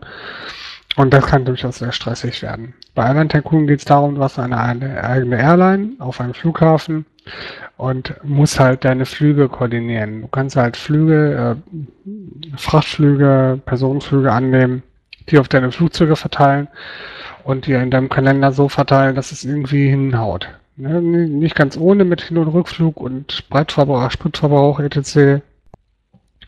Ähm, und Vertragsstrafen kann das dann auch durchaus mal ins, ins Eingemachte geht. Äh, was das Spiel aber sonst noch ausmacht, ist gerade der Multiplayer, weil es sehr viele Fallen und äh, Gemeinheiten gibt, die, die du deinen Mitspielern antun kannst. Ob das jetzt Sabotage ist oder ob das sonst was ist. Also das, was man neben diesem Hauptwirtschaftsteil machen kann, ist schon nicht ohne. Und ich denke, das ist auch das, was sowohl Mac als auch Airline Tycoon als auch Matty auch interessant macht. Weil ich glaube, die dürften alle drei das gleiche ungefähr bedienen. Eine Frage hätte ich noch, Kai. Eine Frage hätte ich noch. Frag, frag. Hast du und da äh, muss ich sagen, ich frage das deswegen, weil es ein, ein Defizit bei mir ist. Hast du den großen Klassiker der äh, 8-Bit-Spielewelt äh, namens Mule gespielt? Nein. Ich auch nicht. So, jetzt wird jeder Zuhörer sagen, wer Mule nicht gespielt hat, der kann doch einen Podcast über Strategiespiele gar nicht machen. Denn das war eines der ersten Strategiespiele für mehrere Spieler und beeinflusste auch eine ganze Spielegeneration, steht zumindest auf Wikipedia. So, was sagst du jetzt dazu? es steht sogar auf Wikipedia, viele der heute bekannten Designer, zum Beispiel Will Wright und Sid Meier bezeichnen Mule als Vorbild und Quelle Inspiration. Häufig sogar als bedeutendstes Spiel aller Zeiten. Und wenn ich jetzt höre von dir, dass du es gar nicht gespielt hast, dann kann ich nur sagen, Kai, Schön go home. So wie die Xbox, go home, verstehst du? Aber ich muss ehrlich sagen, ich habe selber nicht gespielt. Aber vielleicht war ich da tatsächlich auch zu jung, weil das ist 83 rausgekommen. Also das war sogar. Ich garantiert zu jung. Tut ja. Leid. Also in der Tat, ich habe da mal, ich habe viele Tests drüber gelesen, aber nie gespielt, wie gesagt. Das war tatsächlich so ein richtig cooles Multiplayer-Strategiespiel. So, da konnte man auch so, glaube ich, zeitgleich spielen oder irgendwie. Ja, naja, gut, haben wir beide verpasst. Aber du möchtest gerne das äh, übergeordnete Thema wechseln. Nee, das untergeordnete Thema. Okay, ja, stimmt. Okay. Ja. Das, Sub, das Subgenre. Genau. Und zwar möchte ich gerne zu den Aufbaustrategietiteln gehen. Du hattest gerade die Firma MaxDesign genannt. MaxDesign war verantwortlich sowohl für Anno 1602 als auch für Anno 1503. Ähm, Anno 1503. Danach mussten sie leider aufhören. Es gab da einige Eklats. Kommen wir gleich nochmal zu. Ähm, Anno hat die Echtzeitstrategie, äh, hat die Aufbauwelt nicht neu erfunden, hat aber verdammt vieles verdammt gut gemacht. Ähm, wie findest du das Spiel? Ich finde es ein bisschen eine Mischung aus Siedler und Civilization und Patricia oder sowas in der Ecke. Ähm, das Problem ist, es gab immer für mich ein Konkurrenzprodukt. Das Konkurrenzprodukt war die Siedler. Und ich habe tatsächlich immer die Siedler lieber gespielt als Anno, weil Anno war irgendwie immer so ein vor sich hinspielen und ich habe da nie so wirklich den übergeordneten Sinn gehabt. Also man hätte da wahrscheinlich ewig spielen können und wäre nie ja, fertig geworden. Ne? Aber, aber ich fand ehrlich gesagt, gerade auf höheren Schwierigkeitsniveau, wenn es darum geht, möglichst viel äh, viele Aristokraten oder sonst was zu haben, hat sie Anno wesentlich komplizierter gespielt als Siedler. Ja, das ist schon richtig, aber du hattest irgendwie auch nicht so wirklich den Konkurrenzdruck. Also bei Siedler hast du ja richtig immer Konkurrenz im Nacken gehabt. Und hier, äh, das war einfach, also mir war das zu, ich will jetzt nicht sagen zu seicht, es war ja schon sehr komplex, so was die Warnketten anging, aber äh, ich habe mich da nie so richtig in, Kon in der Konkurrenzsituation gefühlt und, und das hat mich, ja, also, ich weiß nicht. Ich habe das. Ich habe da auch keine große Konkurrenz gesehen, da gebe ich dir durchaus recht. Ähm, es waren die beiden großen Titel im Aufbaugenre. Genre, ähm, allerdings waren die so unterschiedlich, dass sie beide erfolgreich waren. Halt ja, mit Konkurrenz so meine ich, meine ich in-game. Also, dass ich sage, okay, ich. Bei, bei Siedler ist halt so, du musst halt dem anderen immer Land abnehmen und dies und jenes, um weiterzukommen oder an die Goldmine kommen, damit der andere nicht rankommt und so. Und da habe ich mehr oder weniger, also bei Anno habe ich mehr oder weniger vor mich hingesiedelt oder vor mich hingebaut und äh, weiß ich nicht, wenn ich. Das, das, was die meisten Leute wahrscheinlich gespielt haben, ist das Endlosspiel und das Endlosspiel mhm. ist ja, wie, wie, es schon richtig heißt, endlos. Also eigentlich ohne richtiges Ziel. Und äh, genau, deswegen habe ich halt auch gerade SimCity mit reingebracht. Weil SimCity basiert ja auf ein ähnliches Gusto. Dass du halt guckst irgendwie, dass du, es ging ja eigentlich bei, bei Anno für mich zum Beispiel immer nur darum, eine möglichst schöne, möglichst perfekte Wirtschaft und Stadt aufzubauen. Aber es muss doch irgendwie, das ist halt das, was mich, äh, was mich immer motiviert beim Strategiespiel. Es muss doch irgendwo ein Endziel geben, also Nein, irgendwo, wo du hin möchtest. immer darum, schöner und weiter. Ja, aber äh, also Spielen Sowohl bei SimCity als auch bei Anno hatte ich beide, bei beiden Spielen hatte ich das die gleiche Motivation dahinter. Und ja. ich, ich, könnte mir vorstellen, dass es vielen so geht. Ich weiß es nicht. Könnte mir auch gerne, gerne nochmal in den Kommentaren schreiben. Aber das, das, der, der Weg war das Ziel. Das ist ein schöner Spruch mal ausnahmsweise. Weil äh, es wirklich darum ging, irgendwie zu gucken, wie weit kommt man, wie weit schafft man es, wie perfekt kriegt man die Warenwirtschaft hin, wie perfekt kriegt man die Wege hin ähm, wie viele Leute kriegt man auf der Insel unter und es wurde ja auch im späteren Spielverlauf durchaus stressig. Also es ist ja bis heute auch in Anno das gleiche, gleiche Prinzip geblieben. Es hat sich ja nichts geändert. Es ist nur vielseitiger und noch schwerer teilweise geworden von den Warenketten her. Aber vom Grundprinzip hat sich ja nichts geändert. Ja, das stimmt eben genau. Also deswegen habe ich auch über die Jahre hinweg immer die Siedler auch bevorzugt, weil im Endeffekt hat sich Anno nie wirklich spielerisch wirklich, also vom Grund, vom Grundgedanken her äh, verändert. Und du hast recht, es gibt bestimmt ganz, ganz viele Spieler, vielleicht sogar viel mehr äh, Anno-Spieler als Siedler-Spieler, die das Prinzip, äh, wie du schon sagst, dieses äh, Spielen um des Spielens willen, Weg ist das Ziel, äh, einfach nur einfach vor sich hin spielen, um zu optimieren und so weiter und so fort. Das ist sicherlich, das ist absolut Geschmackssache und jeder macht das natürlich so, wie es ihm am besten gefällt. Deswegen gibt es ja auch, sagen wir mal, zwei große Aufbauserien.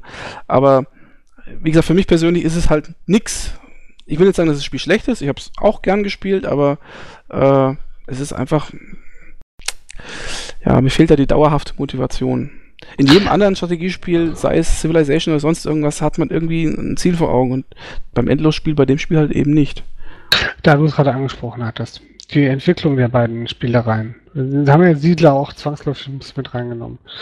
Ähm, ich will mal ganz kurz was zu Anno erzählen. Anno 1503 hatte sich durchaus weiterentwickelt und zwar wesentlich. Die ganze Verkaufsmechanik wurde geändert. Es ging nicht mehr, das Geld kam nicht mehr durch Steuern rein, sondern kam durch Warenverkäufe rein. Das heißt, du musstest Buden etc. erstellen, äh, aufstellen und die Leute haben quasi in den Buden deine Waren gekauft, die du irgendwo rangeschafft hast. Ich fand das ein wesentlich realistischeres und direkteres Wirtschaftssystem, ehrlich gesagt. Also ich, ich fand das richtig toll. Ähm, Anno 1503 fand ich eigentlich auch ein tolles Spiel. Das Einzige, was die da, und das hat Max Design, glaube ich, auch hinterher den Auftrag gekostet, war dieser Eklat um den Multiplayer und um den Multiplayer-Patch. Ähm, aber war nicht Anno 1503 auch extrem verbuggt? Das fand ich gar nicht so, ehrlich gesagt. Also habe ich schon, habe ich schon schlimmere Spiele ge gesehen und gehört. Und B fand ich es von Anfang an spielbar. Das Einzige, was ich halt überhaupt nicht vermissen wollte und konnte, war der Multiplayer-Part. Und das habe ich im Spiel echt nachgetragen, weil das war eins der Spiele, die ich mit der zum Release gekauft habe. Und wenn du da irgendwie für, ich weiß nicht, war es schon Euro? Nee, ne? Du dafür, für, weiß ich nicht, was haben Spiele damals gekostet, 100 Marken ein Spiel gekauft hast, dann ähm, möchtest du da eigentlich auch ganz gerne das haben, was da draufsteht. Und es stand damals auf der Packung sogar ein Multiplayer drauf. Ähm, die hatten es ja auch vorgehabt, so war zumindest die offizielle Ankündigung, haben daran gearbeitet, haben ewig Zeit ins Land gehen lassen, um dann irgendwann verschämt zugeben zu müssen, so, dass es leider nicht mehr kommen wird. Ja, ich weiß, dass da damals die PC Games zum Beispiel öfter mal so Exklusiv-Stories hatte und so weiter und das Spiel auch extrem gepusht haben. Äh, aber wie du schon richtig sagst, also ich habe sogar mal ein Interview gelesen, wo die Entwickler sagten, irgendwann war klar, dass sie diesen Multiplayer-Part gar nicht mehr machen können, weil es einfach nicht mehr genug Leute waren oder so. Es sind einige abgesprungen, was auch immer. Und es wurde trotzdem immer noch versprochen und es war schon klar eigentlich, dass es gar nicht funktionieren kann. Also da haben sie sich äh, extrem verkalkuliert. Ja, ich denke, die haben sich vor allem daran verkalkuliert, dass das dann für Wellen geschlagen hat, ne? Hm. Also die sind ja echt auseinandergenommen worden und meines Erachtens sogar zu Recht. Also ganz ernsthaft, man kann nicht die ganze Zeit versprechen, versprechen, versprechen, das Spiel verkaufen, versprechen, dass man nachliefert und dann so eine Scheiße. Geht nicht. also ganz ernsthaft, das geht gar nicht. Äh, dann hat's, ähm, dann ist der Max Design quasi rausgeflogen aus der Anno-Reihe. Also so kann man es ja interpretieren, oder? Also es war ja, ja. Und dann ist äh, Sunflowers reingekommen, meine ich, ne? Oder also re re? Related nee, Design. Related Design. Related ja. Design. Genau, Sunflowers war der generell vorher schon drin als Publisher oder weiß nicht was, was die da machen. Related Design hat es dann übergenommen. Was war das nächste? 17.0 17.01. Du weißt schon, wie diese. Äh, ja, ja, ich weiß, mit den ja, okay. und so. Ja, genau.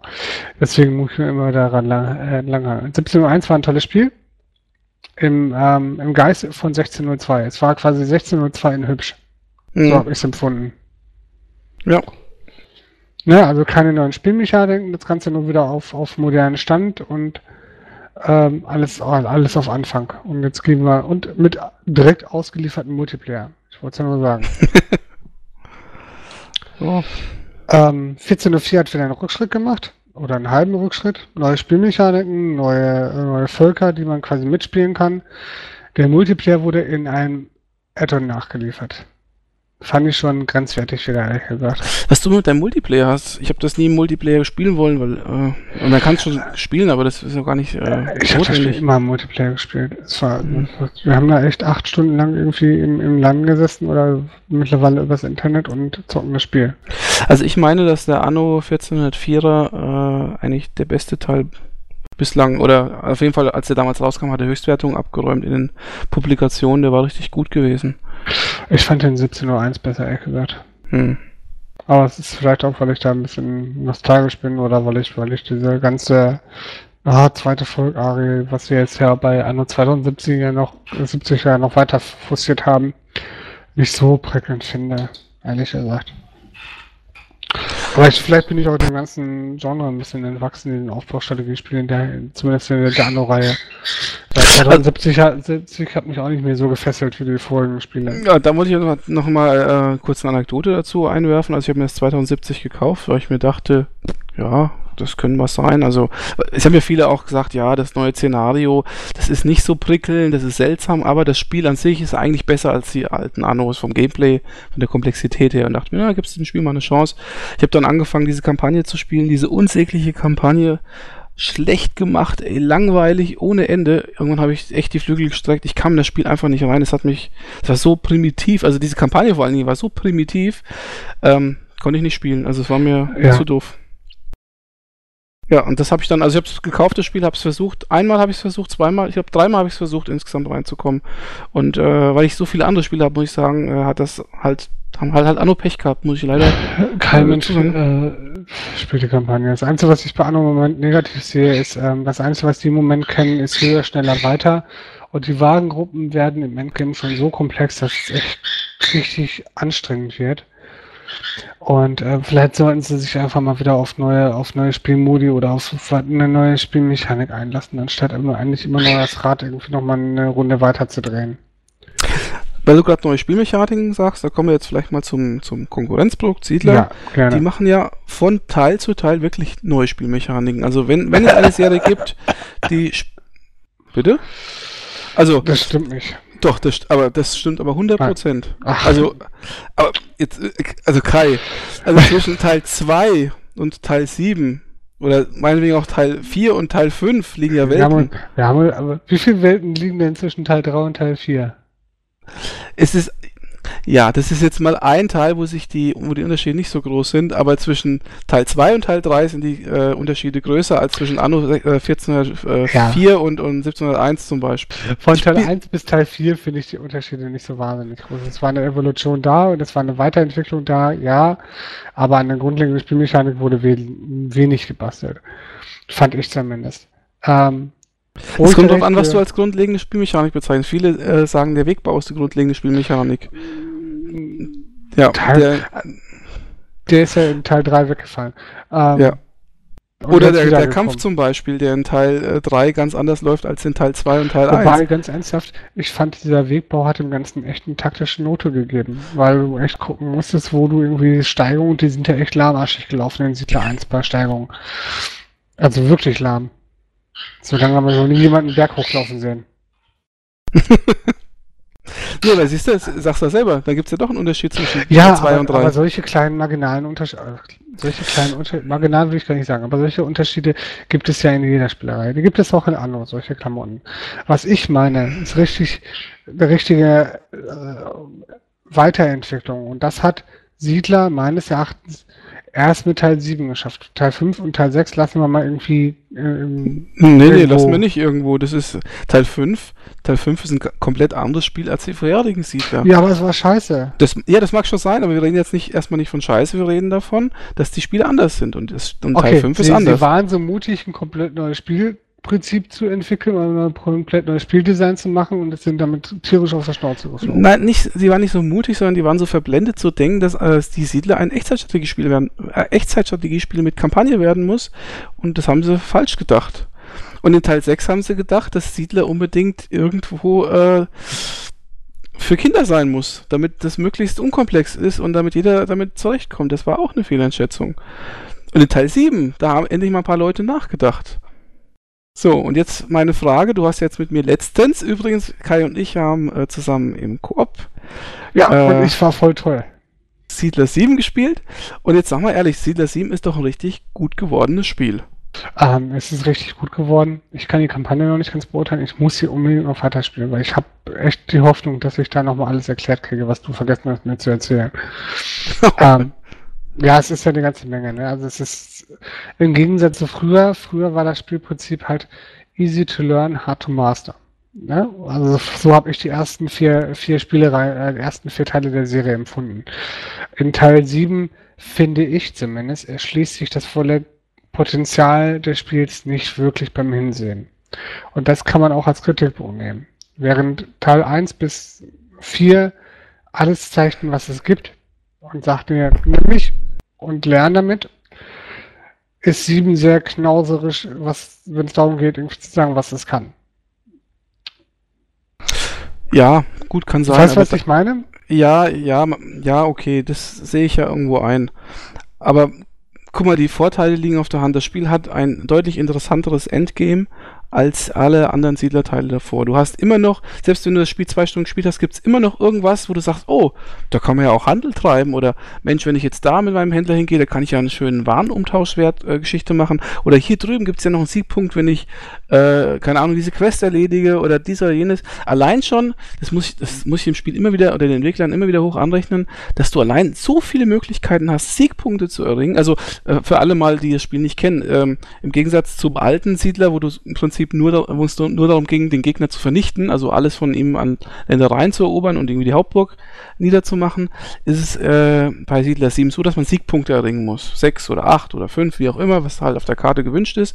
Und die Siegpunkte erringt man durch unterschiedlichste Sachen. Entweder durch Technologie äh, Sieg oder durch Händler, äh, die man da durch die Gegend schickt oder durch Questen, die man auf der Karte erledigen kann oder indem man am meisten Münzen sammelt oder am, die größte Armee hat oder, oder, oder, ich kann das gar nicht alles aufzählen, die größte Metropole und so weiter. Und diese unterschiedlichsten Arten irgendwie zu gewinnen und zu versuchen, dem anderen vielleicht diesen Siegpunkt doch noch vor der Nase wegzuschnappen, das macht gerade auch den Multiplayer so, so un äh, unglaublich spannend. Also ich habe da für, für das Spiel wirklich nur äh, Worte des Lobes. War übrigens mein Lieblingsspiel 2011. Ich, ich will das Spiel ja gar nicht malig machen. Ich bin ja deiner Meinung. Es ist ein ganz tolles Spiel und ich bereue es, dass ich es nicht früher gekauft habe. Was mich nur wirklich wundert, ich bin total überrascht, dass die niemals ein Add-on dafür rausgebracht haben. Immer nur diese Billig-DLCs, die kein Mensch möchte, aber so ein richtiges Add-on, gerade bei der Kampagne, weil die Kampagne ist auch sehr, sehr gut. Also total äh, interessant, irgendwie eine der besten Kampagnen bei Aufbaustrategiespielen, die ich jemals gespielt habe. Und es gab nie wirklich ein Add-on dazu. Und das hat mich total gefuchst. Übrigens auch den David, der mal bei uns am Podcast war, der spielt es ja auch sehr gern. Der hat es auch nie verstanden, warum es dafür kein richtiges Add-on gegeben hat. Gut, jetzt kriege ich Verkaufszahlen nicht, ne? aber der könnte eine mögliche Grund sein. Mhm. Also ganz ernsthaft, wenn du die Serie schon so vorher mit dem fünften und sechsten Teil ins Sand gesetzt hast, kann es auch durchaus sein, dass die Serie dann echt ein Problem hat. Möglich, ja. Übrigens, äh, vielleicht eine Sache können wir noch mal kurz klären. Siedler 1 ist ja so 93 irgendwie rausgekommen. 93? Blue Byte, Blue Byte, eine wundervolle Genau, Firma. von Blue Byte noch, ja. Äh, sehr schöne Firma, später von Ubisoft übernommen. Ähm, übrigens, Blue Byte, der Konkurrent, äh, arbeitet ja quasi an Anno mit ist ja alles unter jetzt einem Dach und ja, das ist schon sehr interessant. Aber äh, wenn man überlegt. Wie als ob Sonic in Mario-Spielen mitspielt. Ach du Ja, ja. gibt's ja auch schon. ja, ich weiß. Das war ja gerade der Witz. Ähm, Habe ich nicht verstanden. Aber was ja, ja 93, also für 93 so ein äh, Konzept rauszubringen. Echtzeit, total knuddelig, trotzdem total komplex, mit Splitscreen-Unterstützung. Äh, also, und dann noch von Amiga, das war der Wahnsinn. Also, ich habe das als allerletztes wirklich großes Amiga-Spiel erlebt. Also nochmal ein richtiger Paukenschlag. Amiga, hier, gibt's nochmal, gib ihm. Und dann war Amiga tot und das Spiel war aber lebendig wie eh und je, weil es ja dann auf dem PC und so weiter auch rauskam. Und dann mit äh, dem zweiten Teil, glaube ich, äh, so ziemlich am erfolgreichsten war. Der zweite Teil war auch toll. Und da auch dann nochmal wesentlich ausgebauter als der vorige Teil. Ne? Ganz viele neue Warenketten dazugekommen mit C. Und äh, da gab es dann auch tatsächlich auch Add-ons für. Da kann sein, das, ja, weiß ich jetzt nicht mehr genau. Irgendwas mit Wikingern habe ich noch im Kopf, aber es kann auch später gewesen sein. Es gab übrigens auch eine sehr, sehr gute Neuauflage des zweiten Teils. Vielleicht kennst du den auch? Ja, Veni Vidi Vici Teil 2, irgendwie sowas. Nee. Oder nee, es hieß nur Vini Vidi Vici, ne? Das war, ja, das ist der original zweite Teil, aber die Neuauflage, die hieß äh, die neue Generation oder die nächste Generation. Das war dann ein reines 3D Siedler 2, aber ein Nächste sehr, sehr gutes. Ja. Und ähm, also im Endeffekt im besten Siedler 2 Sinne, aber mit moderner Grafik, zumindest vor fünf Jahren noch moderner Grafik und ja, das war ein gutes Spiel. Kennst du übrigens auch, da gibt es noch ein zweites Spiel aus dieser sogenannten Traditionsreihe, wo man dann so Biowaren spielen kann und sowas. Kennst du das? Biowaren? Ja, warte mal, ich muss mal kurz äh, schauen, wie das heißt. Das habe ich aber selber nie gespielt. Äh, Ach, ich weiß, dass ich Siedler 3 damals total gerne gespielt habe. Es gab übrigens auch äh, einen Siedler für Nintendo DS, den habe ich mir damals auch gekauft. Der war dermaßen beschissen, richtig schlecht gespielt. Ich habe den Anno für den äh, für, die, für die Wii gekauft. Das war gar nicht so schlecht. Ah. Hier, äh, Siedler Aufbruch, Aufbruch der Kulturen. eine, ja, ein Spiel im Prinzip so ähnlich wie Siedler 2 oder wie Siedler nächste Generation, nur ein bisschen komplexer. Äh, ja, hat aber sich nicht so richtig durchgesetzt. War eher schlecht, glaube ich. Oder zumindest nicht schlecht, sondern wahrscheinlich zu klassisch. Also da hat sich nicht mehr so viel getan. Wann war das? Äh, muss ich mal gucken. Wann war das? 2008 angeblich. 2008, ja. Also im Endeffekt haben sie die Grafik-Engine von äh, der nächsten Generation genommen und haben dann daraus mehr oder weniger ein neues, neues Spiel gebastelt. Und nach welchem Teil wäre es am ehesten? Teil 1 oder was? Das ist vom, vom Prinzip her so wie Teil, wie Teil 2. Ach so. Nur halt so mit anderen Völkern und so weiter. Ich weiß es nicht mehr ganz hundertprozentig, aber es hieß, äh, es gab, ich weiß nicht, ob du das so richtig weißt, aber es gab äh, in Siedler immer so eine Reihe, nennt sich die Traditionsreihe, kann man sagen. Das heißt, das war so, waren so die Siedlerspiele, die so nach dem alten Siedler 1-2 Prinzip funktioniert haben. Und dann eben die anderen Siedlerspiele, die quasi so wie das 5er, 6er und 7er waren die halt immer versucht haben, neue Konzepte reinzubringen. Und die Traditionsreihe ist dann wieder eingestampft worden mit diesem Aufbruch der Kulturen, weil das war wahrscheinlich zu traditionsreich, zu, äh, ja, zu klassisch. Und ja, mit Siedler 7 haben sie dann eigentlich voll ins Schwarze getroffen mit einem, sagen wir mal, relativ neuen Konzept. Äh, ich meine, so ganz neu ist es ja auch nicht, weil es ja trotzdem die Warnketten gibt, aber das ist ja schon ziemlich anders als die anderen Siedler. Ja. Sollten wir mal zum nächsten Spiel kommen. Ja, sollten wir. Jetzt haben wir die beiden doch ausführlich behandelt. Denke ich. Was gibt's denn noch, lieber Kai? Du wolltest da bestimmt was zu deinem geliebten Sim-Earth sagen.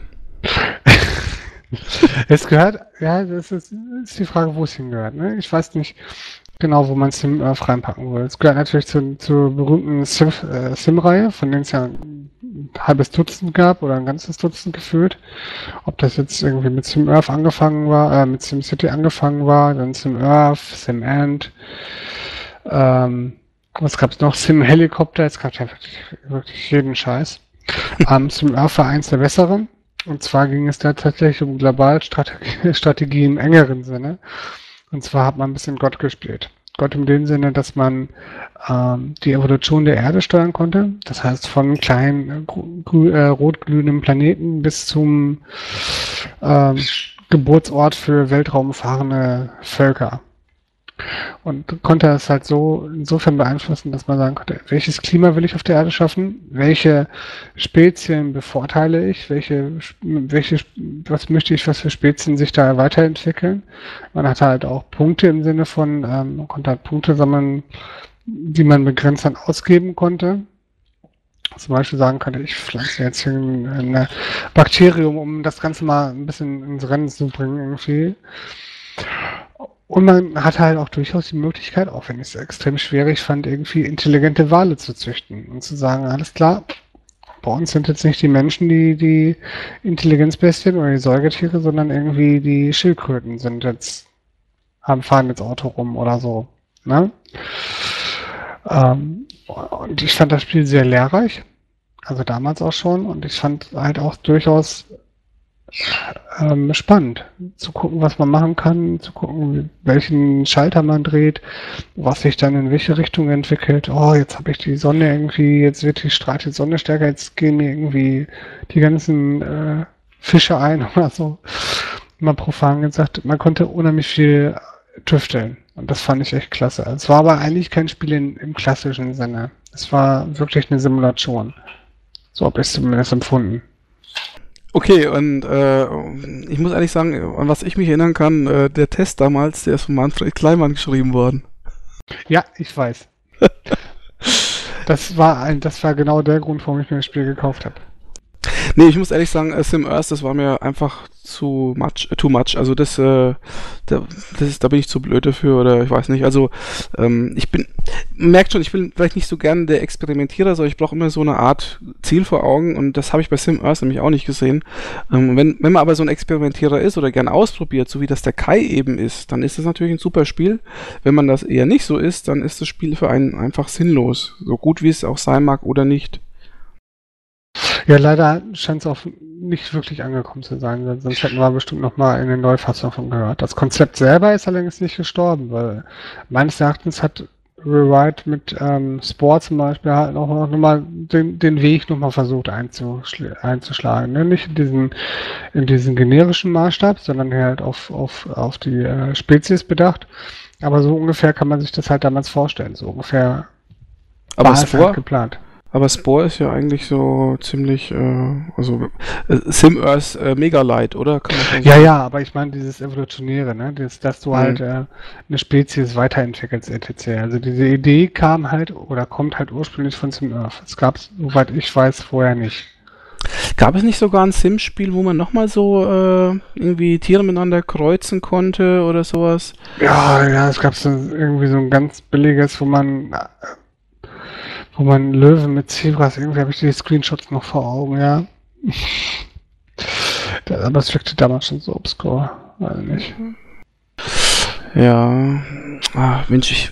Ne, das sind so viele, das waren ja so viele äh, Sim-Spiele, das kann man sich alles auch gar nicht merken. Aber das berühmteste kennen wir alle noch. SimCity, SimCity. das kennen wir alle noch, weil es ja kürzlich erst rausgekommen ist. Ja, mit ganz viel Häme und Kritik. Zu Recht. Ja, ich hätte es mir eigentlich gerne gekauft. Grafik hat mich angemacht. Was mich abgeschreckt hat, war, ähm, dass es eigentlich keine echte Simulation mehr ist. Und dass es sehr begrenzt ist vom, vom Maßstab her. Was mich ehrlich gesagt mittlerweile nervt und übrigens auch den Gronk, falls den hier noch. Es soll Leute geben, die kennen diesen Gronk, diesen Let's Player da. Ähm, der hat ja gesagt, er hat die Schnauze jetzt voll, weil äh, die bringen jetzt ständig irgendwelche DLCs raus, äh, kostet alles ein Arsch voll Geld, äh, alles mit Werbung zugespickt, dann kauft, äh, kauft man sich irgendwie ein DLC oder kriegt ein DLC mit, mit Nissan, äh, keine Ahnung, äh, Motor, Werbung und, und, und so eine Tankstelle und dies und jenes. Und jetzt äh, das neueste DLC ist wohl so, dass man irgendwie so, äh, so Luftschiffe bauen kann. Ne? Und die transportieren Leute. Und wenn diese Luftschiffe aber nicht gekauft worden sind, das DLC dazu, dann hat man irgendwann mal Verkehrsstau. Und das Spiel ist so ausgebau äh, ausgelegt, wenn man diesen, dieses DLC nicht hat, kann man diesen Verkehrsstau gar nicht lösen. Und hat gesagt, das ist mir jetzt zu blöd.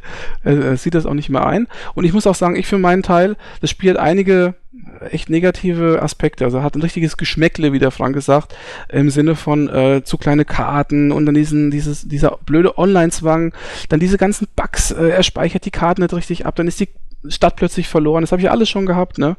Und dann, wie du schon sagst, diese komische KI, äh, wo die Leute eigentlich nicht so wirklich äh, wie eine KI agieren, sondern dass es eher so doch so ziemlich rudimentäre äh, Routinen im Hintergrund sind, die da ablaufen. Und dieser ganze Scheiß zusammengenommen, plus die 60 Euro, was das Spiel gekostet hat zu Anfang oder immer noch kostet, und dieser ganze Kram, muss ich sagen, dieses ganze SimCity 5 ist in meinen Augen eigentlich ein Schrottspiel geworden. Ja, ich habe das am Anfang noch Ja. ein bisschen verteidigt, weil es eigentlich Spaß macht, aber wenn man sich das mal so durch den Kopf gehen lässt, ist es eigentlich eine Frechheit, was die da gemacht haben.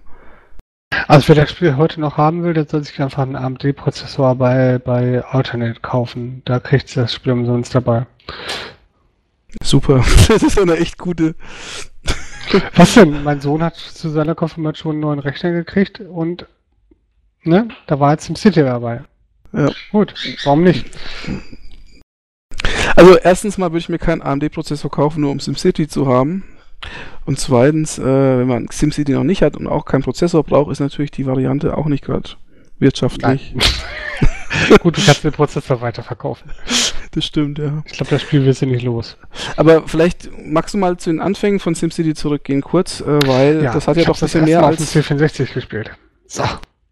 Echt? Ja, es sah grauenvoll aus. Es war sauschwer. Ich habe, glaube ich, nie begriffen, wie man unterirdisch die, äh, die, ähm, die Wasserversorgung baut. Aber ich waren meine ersten Anfänge. Richtig gespielt habe ich es erst später, aber das erste Mal habe ich es tatsächlich auf den, auf den C64 angemacht. Ich hab's auf dem Amiga zuerst gespielt.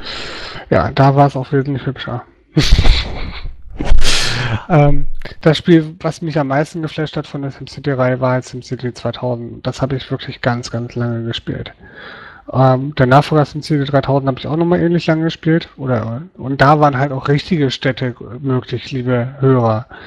Ne, nicht so was, was man jetzt in Sim, SimCity, was man jetzt hatte, sondern da hat mein Notebook damals irgendwie, wenn ich über die Stadt gescrollt bin, versucht, irgendwie Texturen nachzuladen. Ja, Hast du SimCity 4 gespielt? Weil das soll ja eigentlich ein ziemlich gutes SimCity gewesen Das sein. habe ich tatsächlich nicht gespielt. Ich habe nur 2000 und 3000 gespielt. SimCity 4 habe ich mir gespart. Also ich habe es äh, später einmal ausprobiert, aber dann ganz ehrlich, ähm, hat es so wenig Spaß gemacht, auf den aktuellen PCs das irgendwie zum Saufen zu bringen, dass ich da auch keine Lust mehr auf hatte. Also deswegen hatte ich mich tatsächlich auch so auf das neue SimCity gefreut und äh, bin auch enttäuscht, dass es nicht so geworden ist, wie ich mir es gehofft hätte. Hm. Ja, ich, ich weiß noch, dass SimCity 4 damals äh, auf aktuellen PCs gar nicht richtig gelaufen ist. Also das war einfach zu, zu, zu also äh, zu groß die Karten, ich glaube zu viel simuliert und so weiter. Das war also das war eigentlich das Spiel, was man sich heute von SimCity vielleicht wünscht, war SimCity 4 und äh, ich glaube, wenn man heute SimCity 4 spielen würde, hätte man genau das Spiel, was man möchte, weil es auf heutigen PCs dann auch einigermaßen läuft. Ja, wenn es dann richtig zum Laufen kriegst. Also ich hatte, wie gesagt, meine Probleme. Vielleicht sollte ich es mir bei Good Old Games nochmal holen. Ich hatte irgendwie eine alte CD irgendwie in, in der Tasche gefunden. Hm. Vielleicht wäre es besser. Ähm, SimCity 2000 und 3000 hatte ich gespielt. Ähm, SimCity 2000 fand ich da noch einen Tick mutiger, ehrlich gesagt, damals, mit den ähm, Arkologien, das war total witzig. Also du konntest halt irgendwann anfangen, irgendwie solche Stadtstaaten zu bauen. Ne? Und dann war halt auch wirklich der Kreativität keine Grenzen gesetzt. Es gab halt durchaus Leute irgendwie, die haben die ganze Stadt mit diesen Stadtstaaten zugebastelt. Ähm, das, das, war schon sehr geil. Das war, das war schon richtig cool, was du da auch an, an, an Simulationen auch schon hattest zu dem Zeitpunkt. Ne? Im Gegensatz zu dem Ur-Sim City war SimCity 2000 echt ein riesiger Sprung. Das war schon klasse. Also das, was, das, wo ich mich bei, beim alten, beim ersten SimCity am besten daran erinnern kann, ist, dass wenn ein Feuer ausgebrochen ist, dass ich dann immer alle benachbarten Gebäude platt gemacht habe mit dem Bulldozer. Ja, irgendwie habe ich auch Schneise gebaut dann, ja, ja. ja. Das hast du in SimCity 2000 auch noch gemacht. Und irgendwann fing es dann an, das ich glaube mit SimCity 3000, dass du die, ähm, die Feuerwehr etc. halbwegs steuern konntest. Ne? Das heißt, du konntest die Einsatzorte für die Feuerwehr und für die Armee etc. festlegen. Und dann fing es halt auch an mit den, mit den Nachbarstädten. Das fing ja bei 3000, glaube ich, schon an, dass du Müllverträge und Stromverträge und so machen konntest. Mhm. Na, das ist ja schon richtig dann auch komplex, ne? Also, so wie man sich das eigentlich dann auch wünscht. Ja, das, was ich immer wichtig finde bei solchen Spielen ist, dass die Visualisierung halt nicht so komplex ist. Und das hat SimCity eigentlich immer geschafft, dass du den, den Status deiner Stadt quasi siehst, ohne dass du auf irgendwelchen Tabellen ablesen musst. Mhm. Das fand ich immer sehr cool gemacht. Ne? Wenn du eine heruntergekommene Stadt siehst, wo nur Kriminelle leben und irgendwie die Wohnviertel nicht über ein Einfamilienhaus hinausgehen, dann weißt du, irgendwas ist nicht gerade gut. Ja, wobei SimCity jetzt natürlich im Endeffekt auch so eine Art Endlosspiel ist. Da hast du im Prinzip auch kein wirkliches Ziel, ne? Also du baust halt, bis du keinen Bock mehr hast, kann man sagen. Bis du keinen Bock mehr hast oder, oder du dich so manövriert hast, dass du es schaffst, dass die Stadt pleite geht, weil das war tatsächlich auch durchaus möglich früher. Ich mhm. weiß nicht, wie es jetzt ist, aber Früher ging das teilweise schneller, als du gucken konntest, wenn du dich übernommen hattest. Und was ich immer sehr interessant oder irgendwie befremdlich fand, ist, dass man so diese Katastrophen und so weiter, zumindest beim ersten war das noch, äh, selbst auslösen konnte. Man konnte irgendwie so Godzilla reinschicken oder irgendwie ja, Stürme oder so. hinterher auch noch. Wenn du ja. dann irgendwie sagst, oh, jetzt habe ich genug gebaut, jetzt habe ich keinen Bock mehr, jetzt kommt mal das UFO und macht alles platt. Das, das siehst du mal aber, dass das Spiel eigentlich wirklich kein Ziel gehabt hat, weil wenn man sich auf solche Mittel berufen muss, um wieder ein bisschen Spaß zu haben. Also das ist halt, ja, das ist halt wieder so zweischneidig, das Ganze, ne? Ja, es gab auch durchaus ein paar Teile von SimCity, die auch mit Belohnungssystemen gearbeitet haben. Ne? Ich glaube, das SimCity 2000 für den, für den Super Nintendo war da auch sehr vorbildlich. Da hast du ja alle Nase lang für irgendwelche Klamotten Erfolg gekriegt. Heutiges, heute wird man Achievement sagen. Damals hast du aber Belohnungen gekriegt im Sinne von Sachen, die du irgendwo hinstellen kannst. Das gab es auch in den normalen Teilen, dass du den Bürgermeisterhaus hinstellen konntest, ein Rathaus. Du konntest in eine Statue von dir selber hinstellen, etc. Ähm, das hat dann schon ein bisschen motiviert. Ne, oder, oder beziehungsweise irgendwie, ja, noch die nächsten Einwohnerzahl hochpushen oder ja, ich will nur noch den Wechsel irgendwie hinkriegen von Industriestadt zu, zur ähm, kommerziellen Stadt etc. Das ist schon ganz, ganz cool gewesen. Ich fand das auch durchaus langzeitmotivierend. Ich habe so manchen Abend an so einer Stadt gesessen. Hm. Das glaube ich schon, ja, auf jeden Fall. Ich denke mal, bis zu einem gewissen Punkt ist es total geil und dann irgendwann sagst du, okay, jetzt äh, habe ich überhaupt noch Bock weiterzumachen? Wo, wozu mache ich das überhaupt? Dann kommen die ersten Zweifel wahrscheinlich. Und dann sagt ja, es ist halt wie bei Anno, ne? Bei Anno ist das genau ja. das gleiche Problem. Irgendwann hast du halt keinen Bock mehr, weil es einfach die, der Spielspaß-Anstrengungs Anstrengungsindex halt irgendwann sich mehr in Richtung Anstrengung verschiebt als in Richtung äh, Spielspaß. Äh, ähm, vielleicht machen wir mal äh, kurz einen Schritt nochmal weiter. Und zwar würde ich gerne mal auf, das, auf den Themenkomplex Sid Meier zu sprechen kommen. Hättest du da auch Bock dazu? Da hätte ich voll Bock zu. Womit fangen wir an? SimCity haben wir jetzt gerade. Nee, sorry, Rewrite. Sid Meier ist äh, Civilization. Civilization. Fangen wir mit Radio Tycoon an, weil das ist ja im Prinzip so das erste große, ich, oder? Würde ich vorschlagen, dass du mit dem ersten Anteil Teil anfängst und ich mache mit dem zweiten weiter, weil ich weiß nämlich, dass du den zweiten nicht gespielt hast. Das ist richtig. Dann fange ich an. Also Radio Tycoon habe ich damals auf einem Amiga gespielt. War, äh, ist im Prinzip eine, also auch eine Wirtschaftssimulation kann man sagen, Wirtschaftsaufbausimulation vielleicht. Und im Endeffekt spielt man eine Eisenbahngesellschaft, äh, die einen größeren Landstrich besiedeln muss, im Sinne von, dass man Bahnhöfe baut und diese Bahnhöfe miteinander verbindet per äh, Gleis.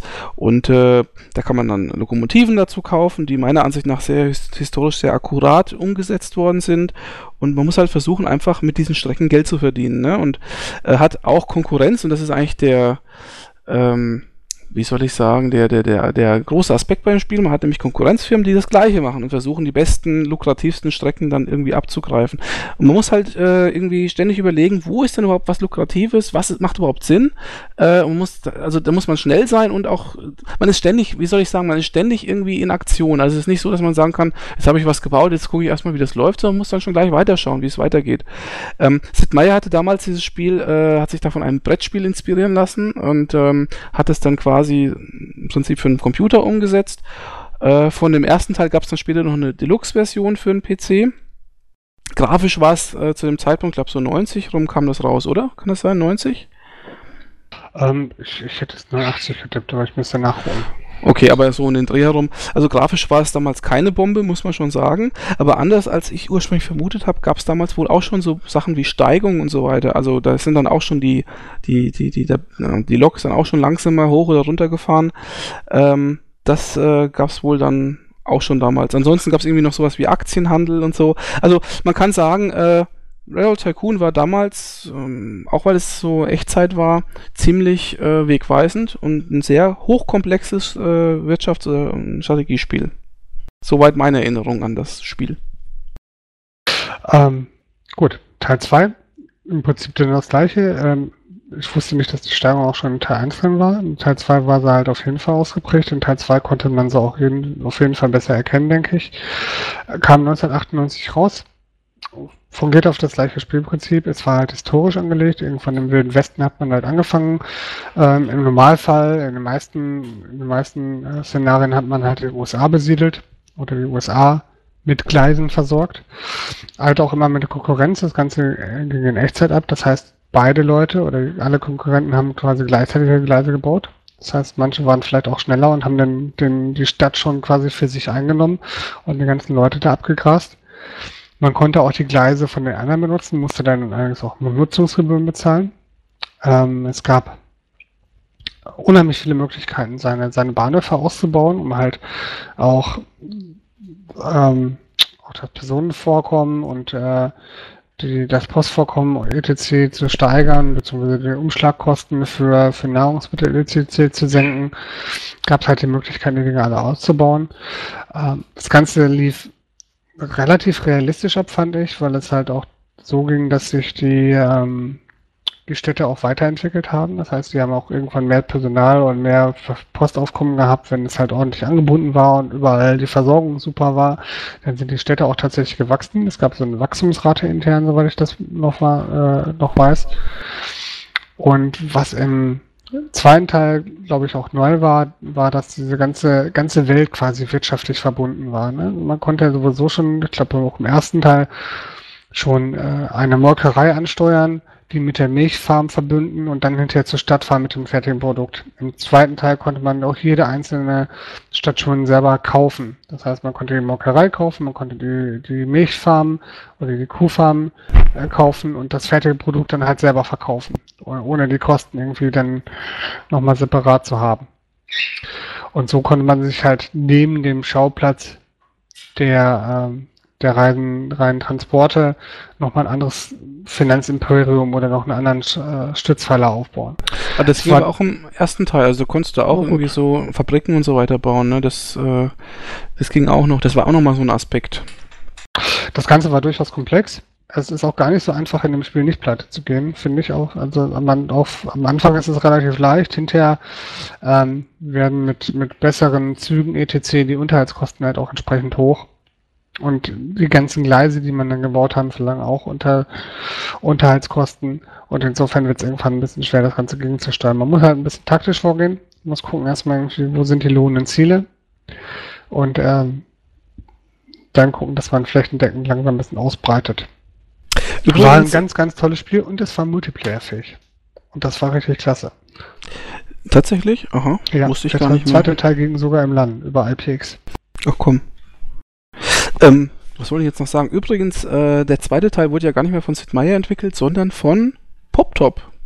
Und PopTop sind äh, diejenigen, die das großartige Tropico ins Leben gerufen haben. Vielleicht kennt das der eine oder andere. Übrigens auch ein Strategiespiel, das man hier mal erwähnt haben muss. Ein sehr gutes Aufbaustrategiespiel. Auf jeden Fall Teil 2 von Top. Pop Top. War Michael Poster eigentlich schon pleite?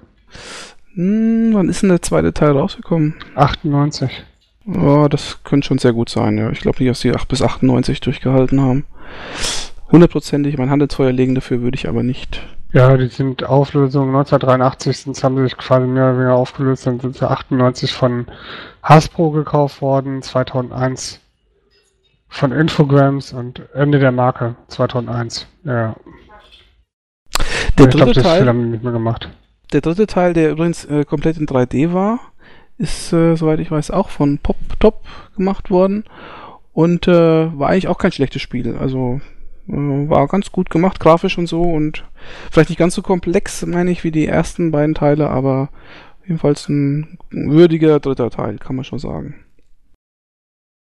Und dann gab es ja noch ein Spiel, das hieß äh, Railroads. Das äh, ist wohl so eine das Art. Das ist allerdings wieder von Sid Meier, meine ich, ne? Ja, richtig, aber das ist, glaube ich, so eine Art Railroad Tycoon Light, ne? Also nicht ganz so komplex. Ich habe es nicht gespielt. Ich auch nicht, aber ich habe gelesen.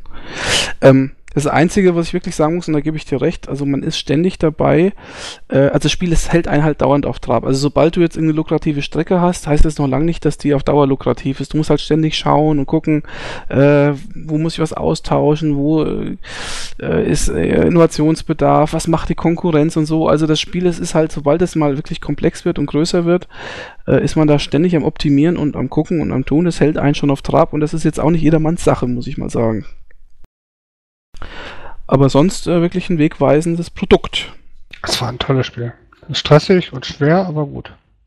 Was ich aber jetzt noch besser fand, muss ich ehrlich sagen, war dann Sid Meier's nächster Schlag.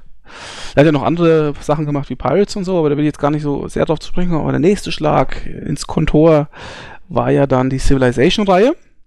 Auch hier hat der Herr Gute Meier sich äh, an einem Brettspiel orientiert, am gleichnamigen Brettspiel, das ich besitze möchte ich mal sagen. Das auch einige Mechaniken wirklich äh, hat, die äh, später im Computerspiel äh, vorgekommen sind. Interessanterweise gab es ja dann vom Computerspiel auch wieder zwei Brettspiele, vom dritten und vom vierten, glaube ich.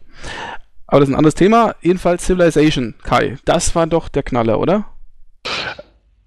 Für damalige Verhältnisse war es auf jeden Fall der Knaller. Also heute betrachtet nicht mehr, aber für damalige Zeitverhältnisse war dieses, dieses komplette Freispiel halt auch relativ unbekannt. Ne? Und dieses komplette an Zeitlinien entlang, ähm, das kannte man halt auch damals noch nicht. Dieses Evolutionäre, dass man sich selber weiterentwickelt, neue Techniken, ja. neue etc. Das ist doch super, glaub, das oder? in dem Maße noch nicht. Und dann so ein bisschen Historie mit drin, so Steinzeit, dann irgendwie so ja, Bronzezeit, so dies muss man ja auch sagen. Ne? Ja, aber das ist doch cool einfach. Ja, und diese ja, ganzen ja. Völker und so und die Technologien und das ist, das war so ein frei, so richtig frei ist, äh, man konnte sich entfalten und, und die Welt besiedeln und kämpfen und dies und jenes. Also, äh, wenn ich an Civilization zurückdenke, habe ich nur gute Gefühle. Ich habe erst mit dem zweiten Teil angefangen. Aber ja, den fand ich toll. Der zweite war natürlich auch toll. Aber der Grundstein ist halt nun mal der erste Teil. Das muss man auch an der Stelle mal so ganz klar sagen. Ja. Und den habe ich auf dem Amiga gespielt und da muss ich sagen, das ist das einzige nicht so gute Gefühl, denn mit den 7 Megahertz, die diese Maschine damals hatte, war das äh, Warten auf den nächsten Zug eigentlich schon echt eine Geduldsprobe. Eine Tortur kann man fast sagen. Ich Hättest du dir mal Amiga 1200 gekauft? Ja, hast du recht, aber ich hatte, ich habe ja nicht so viel Geld gehabt wie du zur damaligen Zeit. 1200er Amiga, das war für mich ein Traum. Da habe ich, da habe ich feuchte Träume nachts bekommen, verstehst du? Amiga, Freundin. Das war mehr, als ich wissen wollte. Na gut, auf jeden Fall äh, Civilization. Zurück zum Thema. Wir haben ja gar nicht mehr so viel Zeit. Ähm, ja, also wirklich ganz toll. Ich will jetzt auch gar nicht auf das Spielprinzip großartig eingehen, das kennt wahrscheinlich sowieso jeder. Ähm, aber vielleicht mal auf die äh, weiteren Teile zu sprechen zu kommen. Äh, Civ 2 hast ja du exzessiv gespielt. Ja. Äh, Und ist aber jetzt auch. Gar nicht so äh, unterschiedlich zum ersten Teil aus. Das sind ein paar Filmchen und so, oder? Äh, Civ 2 hat, hat, die, hat die ganze, ganze grafische Präsentation auf neues Niveau oben. Ne? Es war halt auch dann, dann, es fing halt an mit der CD-ROM-Reihe oder mit der CD-ROM, ähm, mit der CD-ROM-Version hinterher, wo dann kleine Filmchen zwischendurch waren, wo dann irgendwie mehr, mehr Sound, mehr Multimedia war. Und was ich ganz groß fand, war ähm, wirklich der Beginn, dass es einsteigerfreundlicher wurde. Im Gegensatz zu früher, ne? So hat es halt diese Berater, die euch durchaus sinnvolle Tipps dann zum jeweiligen Moment gegeben haben und gesagt haben, ich würde als dein Militärberater, würde ich jetzt einen Krieger bauen.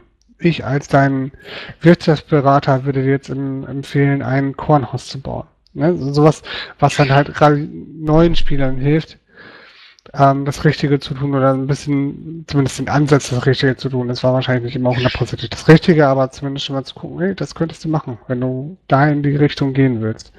Das fand ich total klasse. Und das war halt auch ein Civilization, was dann auch das erste Mal mit Add-ons erweitert wurde, die dann gerade, glaube ich, für, äh, für Civilization 2 diese ganzen Modding-Bereich irgendwie extrem gepusht haben. Es gab halt zum Beispiel einen so einen Fantasy-Add-on, wo dann wirklich irgendwie auch, also auch Szenarien möglich waren mit Drachen, etc.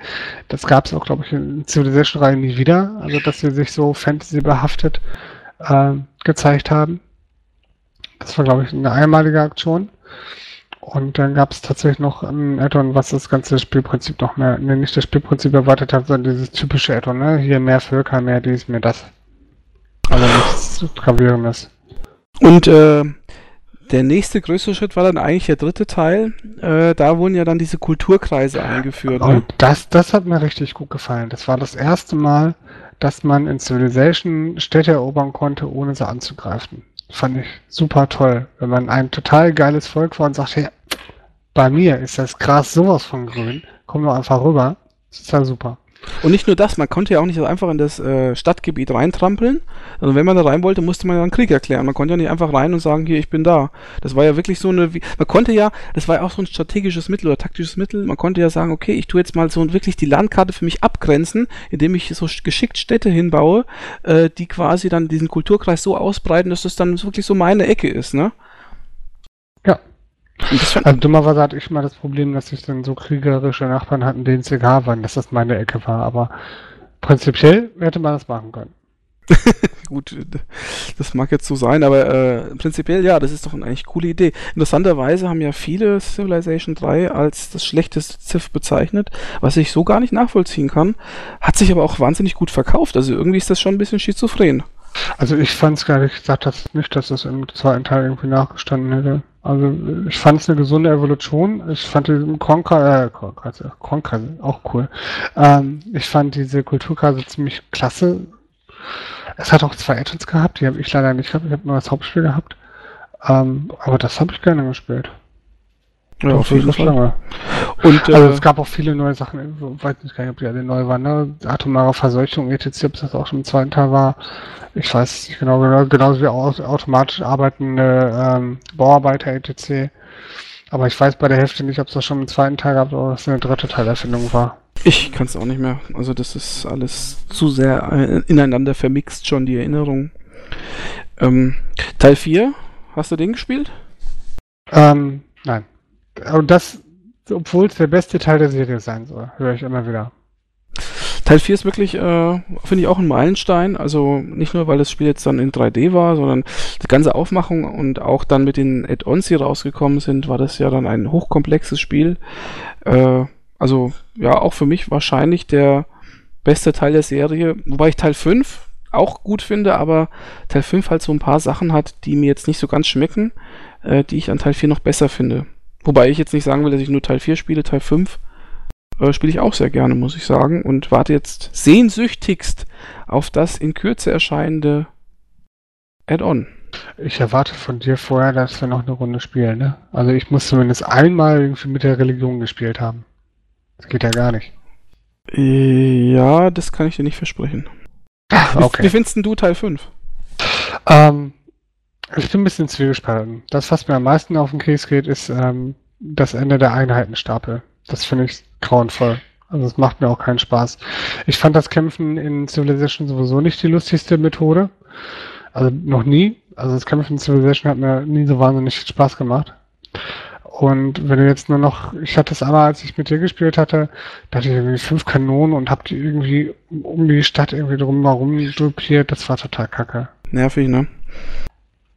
Das Einzige, was vielleicht gut daran ist, äh, dass man im Prinzip nicht mehr so viele Einheiten hat, äh, weil das macht ja auch nicht mehr so viel Sinn. Man hat ja auch nicht mehr so viel Platz, die zu verteilen, wie du schon richtig sagst, weil in den alten Civilizations hast du ja manchmal, äh, keine Ahnung, die ganze Karte voller Einheiten gehabt. Äh, geht ja, Ja, jetzt auch nicht mehr die ganz Hefte so, noch in der Steinzeit hängen. Es geht jetzt auch nicht mehr wegen den Ressourcen, weil wenn man jetzt zum Beispiel einen, keine Ahnung, eine Einheit baut, die Eisen braucht, dann verbraucht die halt ein Eisen. Und wenn man fünf Eisen auf der Karte hat, dann sind fünf Eisen irgendwann mal weg und dann kann man die Einheit halt nicht mehr bauen. Das ist halt, Und das finde ich, das finde ich wiederum gut. ich gesagt. auch, ich auch, ja. Weil Aber ich halt Beispiel- auch dafür sorgt, dass du halt nicht mit Wasch gewinnst, sondern du musst halt wirklich auch was dafür tun. Was ich jetzt wieder nicht so gut finde am 5 ist, sind halt diese Stadtstaaten. Also die finde ich total nervig. Die schalte ich bei meinen freien Spielen noch immer aus, weil äh, das ist einfach ein, also ein beschissenes System. Die Grundidee ist gut, aber diese, diese ständigen Quests und so machen für die, das geht mir auf die Nerven. Ich habe den Testbericht von dem Herrn Langer noch nicht gelesen, aber es hieß ja eigentlich, dass das mit dem nächsten Add-on noch besser integriert werden soll, diese Stadtstaaten. Keine Ahnung. Der, aber der Herr Langer hat übrigens eine 9 dafür gegeben. Von 10. Für das neue Add-on meinst du? Ja, Ja. Hm. das finde ich schon erstaunlich. Also, Ja, das ist mit Sicherheit auch ein gutes Spiel. Also, ja, natürlich ist es ein sehr gutes Spiel. Wie gesagt, ich freue mich drauf, aber ähm, also Teil 4 kann deswegen schon nicht, äh, äh, ähm, ja, wie soll ich sagen, überboten werden, weil der dieses, dieser vierte Teil dieses tolle, diesen tollen, dieses tolle Intro hat mit diesem Babayeto, ähm, mit diesem Babayeto-Song, das ist ja Wahnsinn. Ne? Hat ja auch damals auch irgendwie so ein so ein Spiele-Grammy oder so bekommen dafür. kommen wir mal zum nächsten Kritikpunkt ne, und zum letzten. Was mir am meisten aufgeregt bei den letzten zwei, drei Civilization-Teilen, ist diese massive ähm, Völkerexpansion.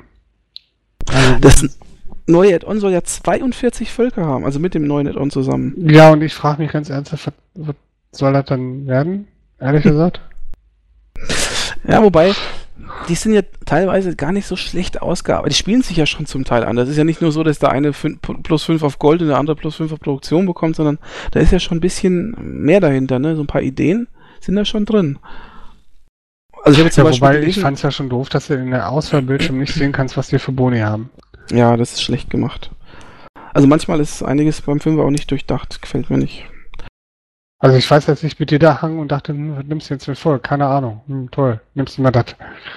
Ohne zu wissen, was es tut. Aber in unserem Multiplayer-Spiel hast du doch das Spiel, äh, das Volk genommen, was du vorher in deinem Guide gelesen hast, oder? Hab ich nicht gewonnen? Ja, ich habe da gewonnen, ne? Ja, natürlich, wenn man mit Guide spielt, ist es ja auch kein Thema.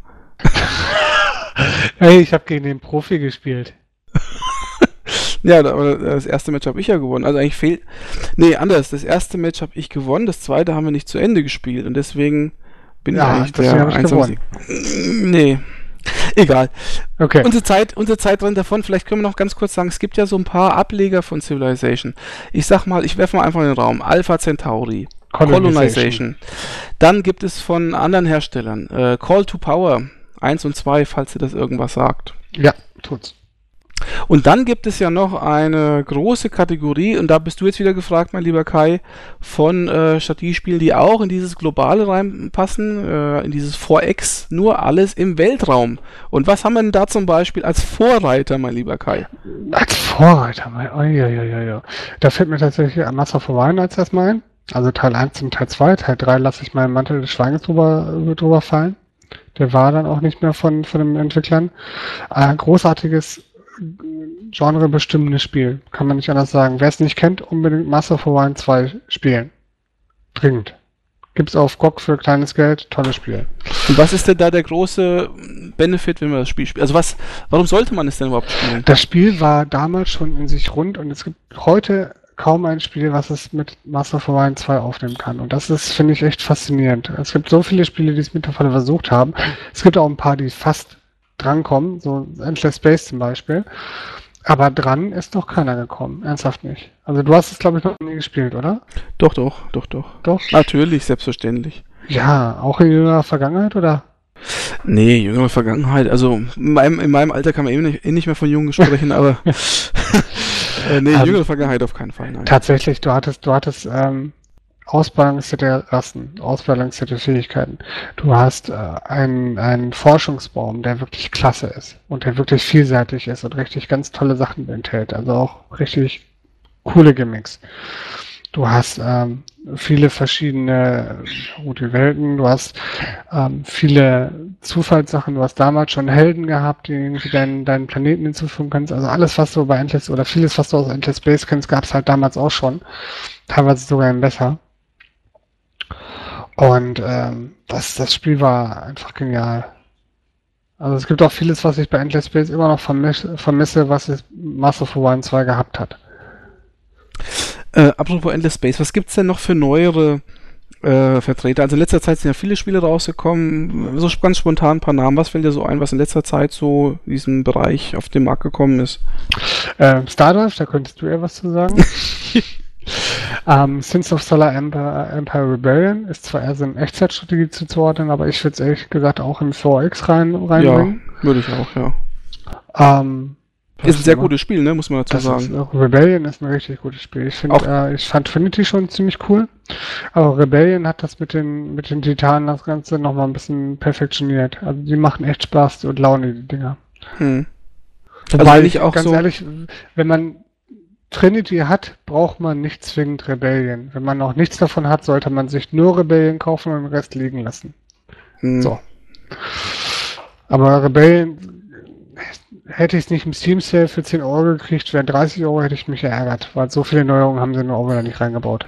Aber man muss sagen, äh, das Sins of Solar Empire, das wird vielleicht ein bisschen unterschätzt, aber das ist doch eigentlich so ziemlich das beste äh, 4X-Strategiespiel der letzten Jahre, oder?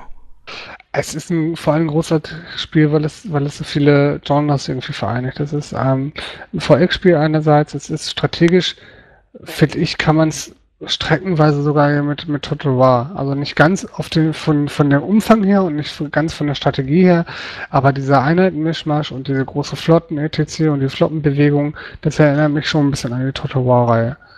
Und du hast halt auch viele Begrenzungen und du hast halt viele Möglichkeiten im Spiel zu spielen. Ne? Du kannst Mhm. halt auch, das sowas wie die Kulturkreise in Civilization gibt's ja zum Beispiel auch. Du kannst da einfach blockieren und sagen, kommst du nicht zu mir, mache ich deinen Planeten halt irgendwie per, per Fernwartung platt.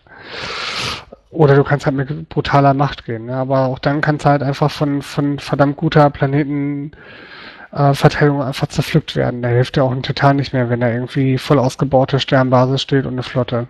Da ist der Kommt Titan dann auch egal. Kommt auf das Level des Titans an. Ja, das du glaube ich. glauben. Aber, Also, äh, Ich am so eine voll ausgebaute Sternbasis ist auch nicht ohne. Ja, aber das, da hilft, das hilft nichts gegen. Also, ich habe letztens einen Level 9 Titan gehabt und eine Sternenbasis mit 20.000 äh, HPs und das, äh, die Sternenbasis, die hat zwar lang durchgehalten, aber Titan, der hat alles platt gemacht. Der hat ja dann x Fähigkeiten, kriegt er ja. Der kriegt ja schon am Ja. Anfang, äh, also mit Level 2 oder 3 hat er ja schon sechs oder sieben Fähigkeiten.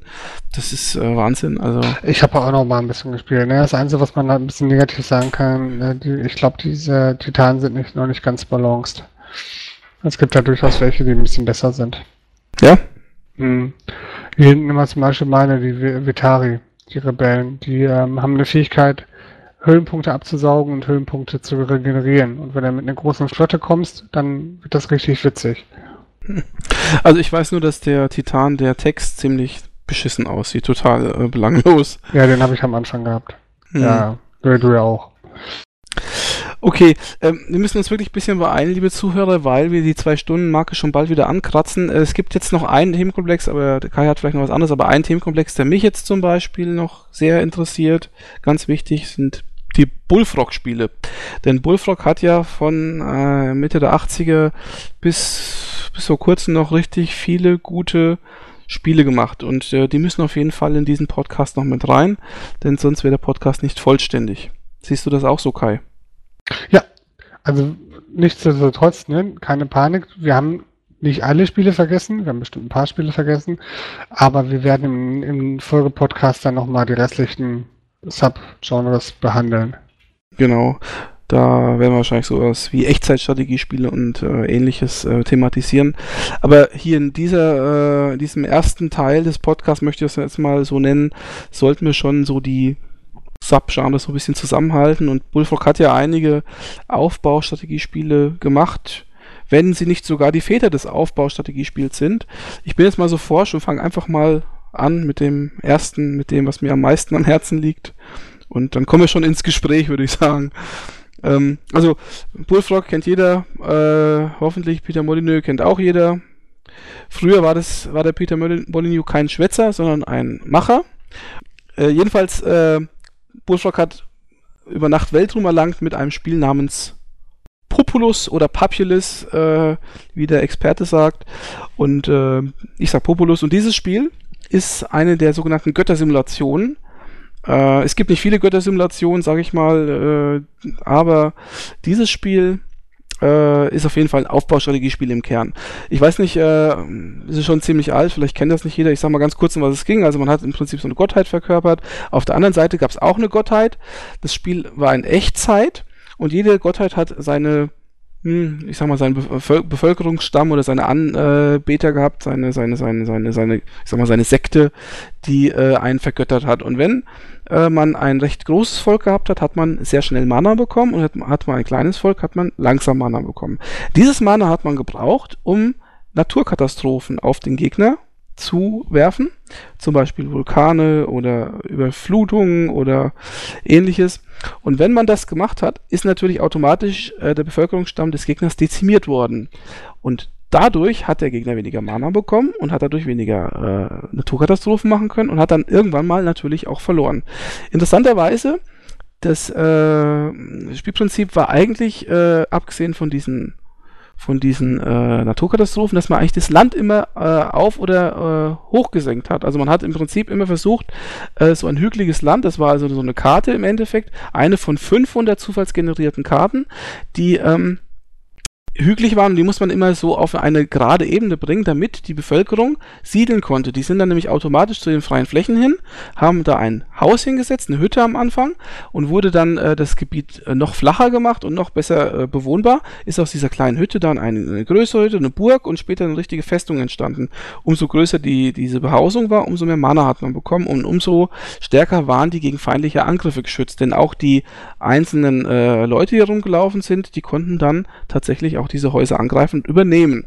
So, das war das Spielprinzip im Endeffekt von Populus und äh, wurde mit Populus 2, das dann, glaube ich, zwei Jahre oder so später kam, äh, nochmal verfeinert, weil dann gab es deutlich mehr Naturkatastrophen, deutlich mehr Helden, die man auf den Weg schicken konnte.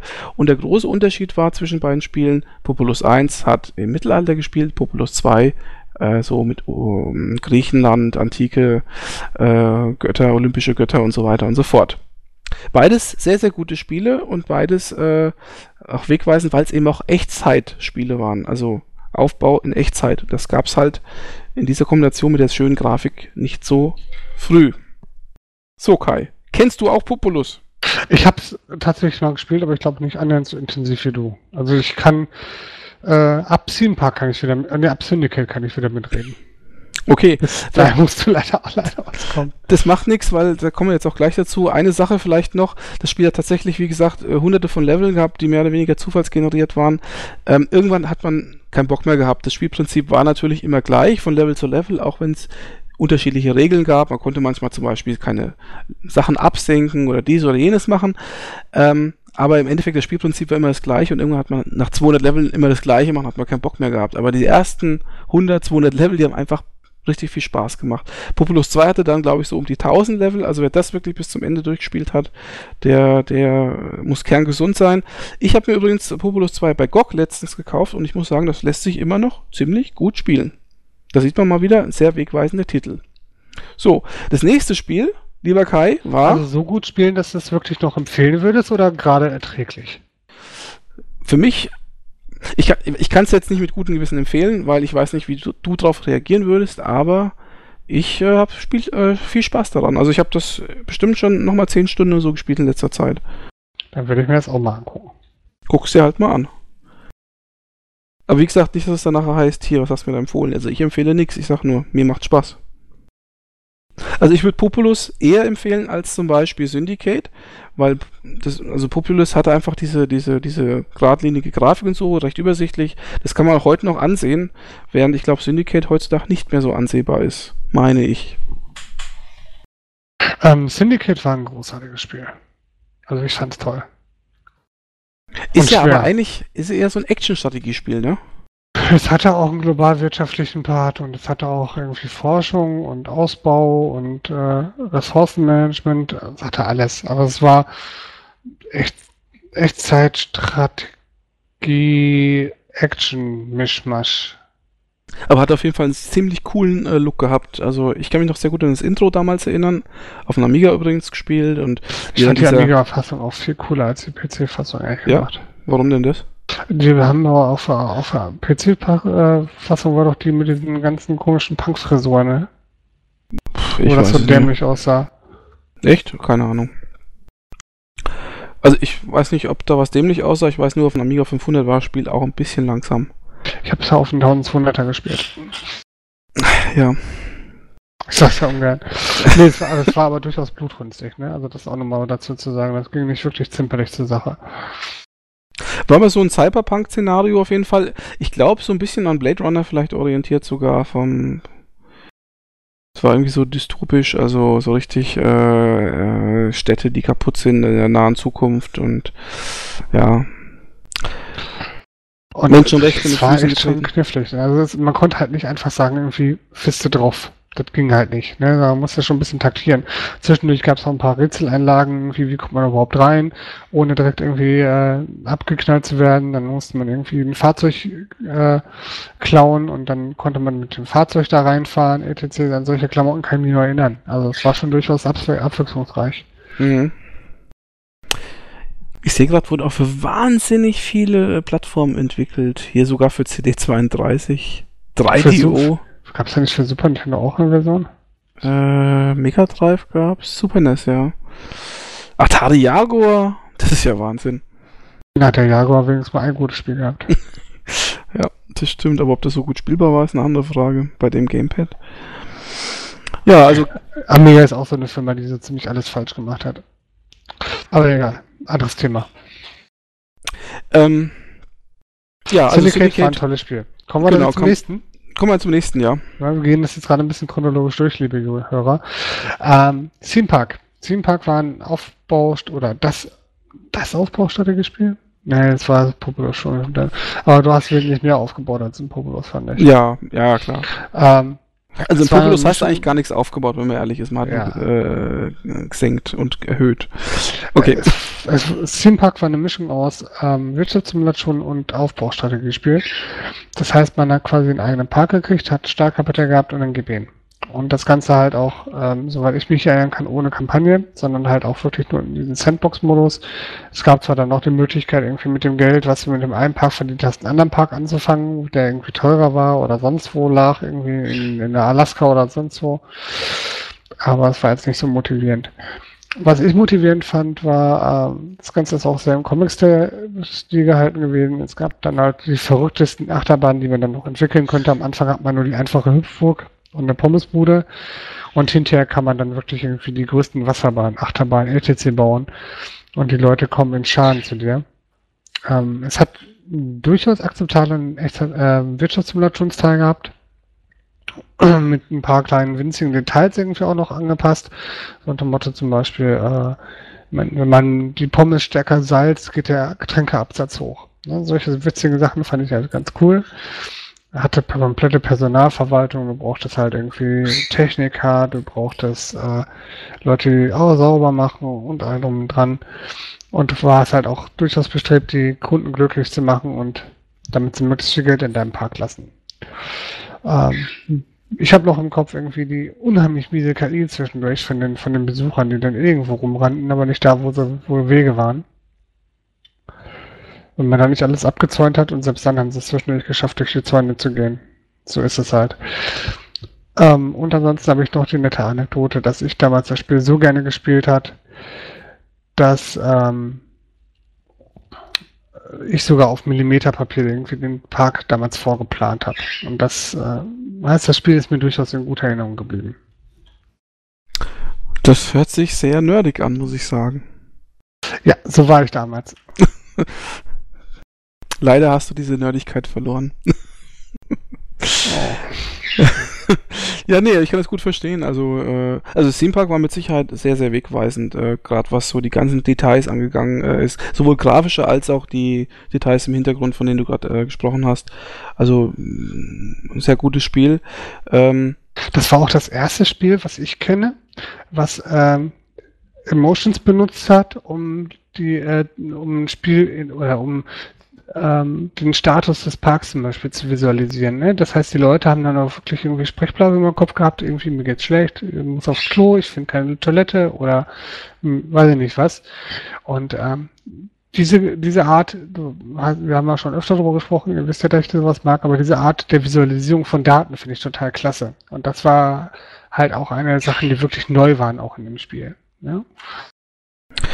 Ja, genau. Und ähm, ich äh, muss auch sagen, das hat mir sehr gut gefallen, weil das war dann, äh, wie soll ich das sagen? Also, das war mal nicht in irgendwelche Tabellen oder so reingepackt oder sonst wie irgendwie so ganz äh, muffig aufbereitet, sondern wirklich mal, wo du sagst, okay, das ist so, das ist wirklich so Teil des äh, grafischen Gesamtkonzept, Ges Konzepts. Und man hat trotzdem ges genau gesehen, was eigentlich äh, Sachlage ist im Park. Und das haben alle Spiele hinterher, ob das ein The Sims ist oder ein SimCity oder wer auch immer, alle geklaut. Kann man so sagen, ja. Stimmt. Es gab ja auch einen Nachfolger von Theme Park, nämlich Theme World, der war aber nicht so gut. Hast du den gespielt? Da war äh, Peter Molyneux auch gar nicht mehr mit bei. Ach so, okay. Glaube ich, oder? Ich weiß nicht. Wenn du das sagst. Als alter Theme Park Skizzenzeichner müsstest du das ja wissen. Äh, der ist 1997 aus, aus Bullfrog raus. Und ähm, Theme Park World kam 99 raus. Hm. Insofern Wissen wir es nicht. Aber Syndicate Wars hat er wahrscheinlich dann noch mitgemacht. Und Steam Hospital. Und Dungeon Keeper. Ja, wir müssen noch weitermachen. Jetzt gehen wir mal zum nächsten, eher, bevor wir hier äh, was vergessen. Magic Carpet lasse ich jetzt mal aus. Es ist eher so ein Actionspiel. Steam Hospital, machen wir mal da weiter. Also Steam Hospital ist im Prinzip, obwohl das ja drei Jahre später rauskam, sehe ich gerade. Ganz schöne Zeitspanne dazwischen. Aber im Endeffekt äh, ein Theme Park mit äh, ja, sagen wir, sagen wir doch mal ehrlich, es ist ein Themepark äh, für, für Krankenhäuser. Krankenhäuser. Aber nicht so klamaukmäßig äh, sexistisch wie Bink, sondern wirklich, also ich meine, es war auch comichaft natürlich, äh, mit der gleichen, mit dem gleichen Comic-Stil, den auch Themepark ausgemacht hat, aber im Endeffekt, im Kern, äh, eine sehr, sehr äh, zugängliche, sehr gute äh, Wirtschaftssimulation, Aufbauwirtschaftssimulation.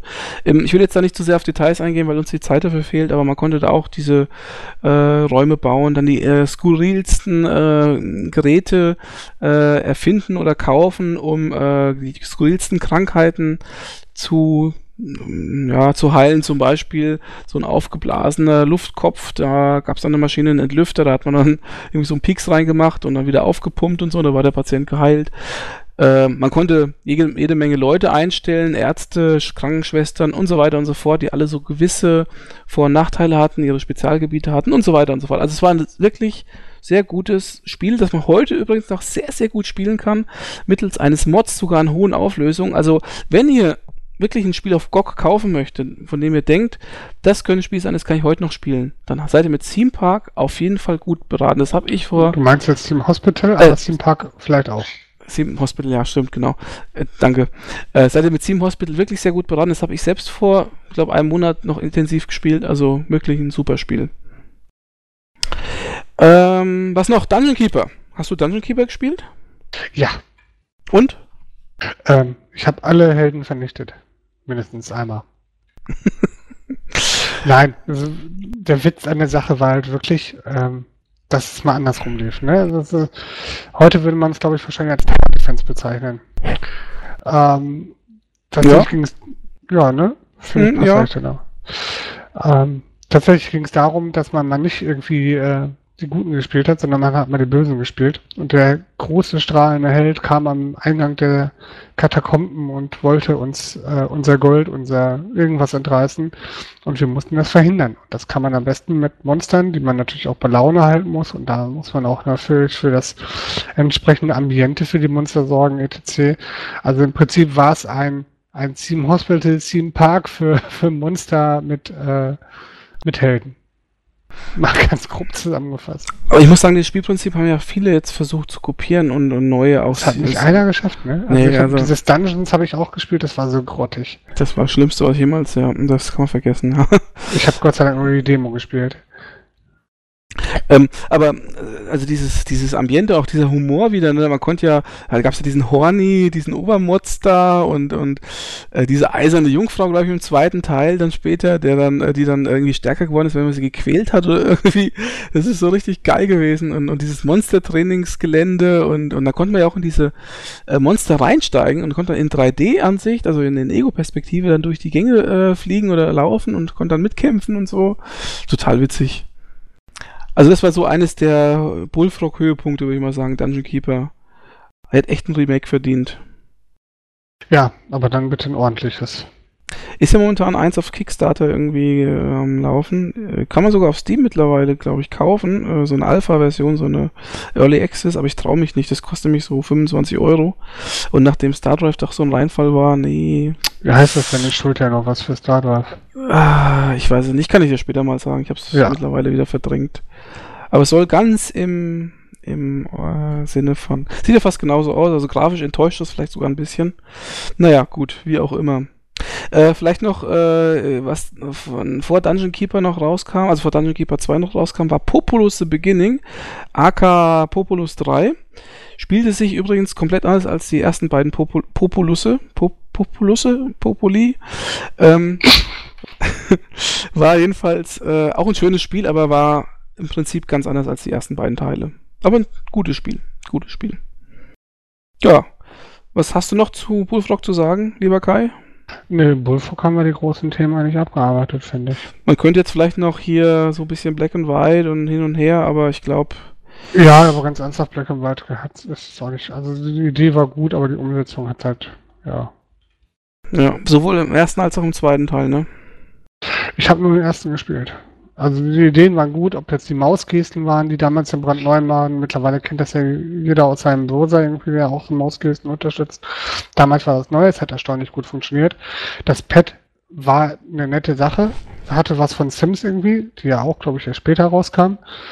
Ähm, aber das, das äh, Spiel hätte wahrscheinlich einfach mehr Zeit gebraucht. Und das ist halt wieder so Molyneux-typisch irgendwie. Die Ideen sind total klasse, aber irgendwie wird es dann nicht fertig und dann bringt es irgendwann auf den Markt und es ist zu früh und es ist halt schade, weil die Idee war wirklich gut.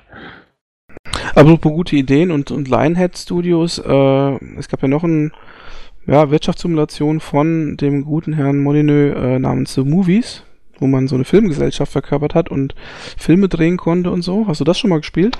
Ich habe es gespielt. Es hat auch, das ist das, was ich gerade sagte, es hat so viel Potenzial gehabt. Es hat an vielen Kleinigkeiten gehabt, dass es halt kein richtiger Hit geworden ist. Es war kein schlechtes Spiel, aber es war halt aber auch nicht das, das Gelbe vom Ei. Es war halt irgendwie, er hat dann sich wieder zu sehr fokussiert auf dieses Filme drehen und so und aber dieser Wirtschaftspart, der war halt einfach zu schwach dann, ne? Also das war dann wirklich, da ging es ja fast nur ums Filme drehen und das war dann doch zu langweilig. Also, ja, auch wieder gute Idee, wie du schon sagst, aber so wirklich ab, äh, abgeflasht hat es einen nicht. Nee. Wobei, wie gesagt, die Idee war gut, aber es hatte Wett ja schon vorher, ne? Ja gut, dann habe ich nichts gesagt. ich glaube zumindest, dass das vorher war. Ich bin fast sicher. Na gut, ähm, ich denke, wir müssen jetzt wirklich mal für diesen Teil zumindest so langsam zum Ende kommen. Hast du noch irgendein Spiel oder irgendeine Firma, wo du sagst, das muss ich jetzt noch reinbringen, sonst äh, äh, kann ich heute Nacht nicht schlafen?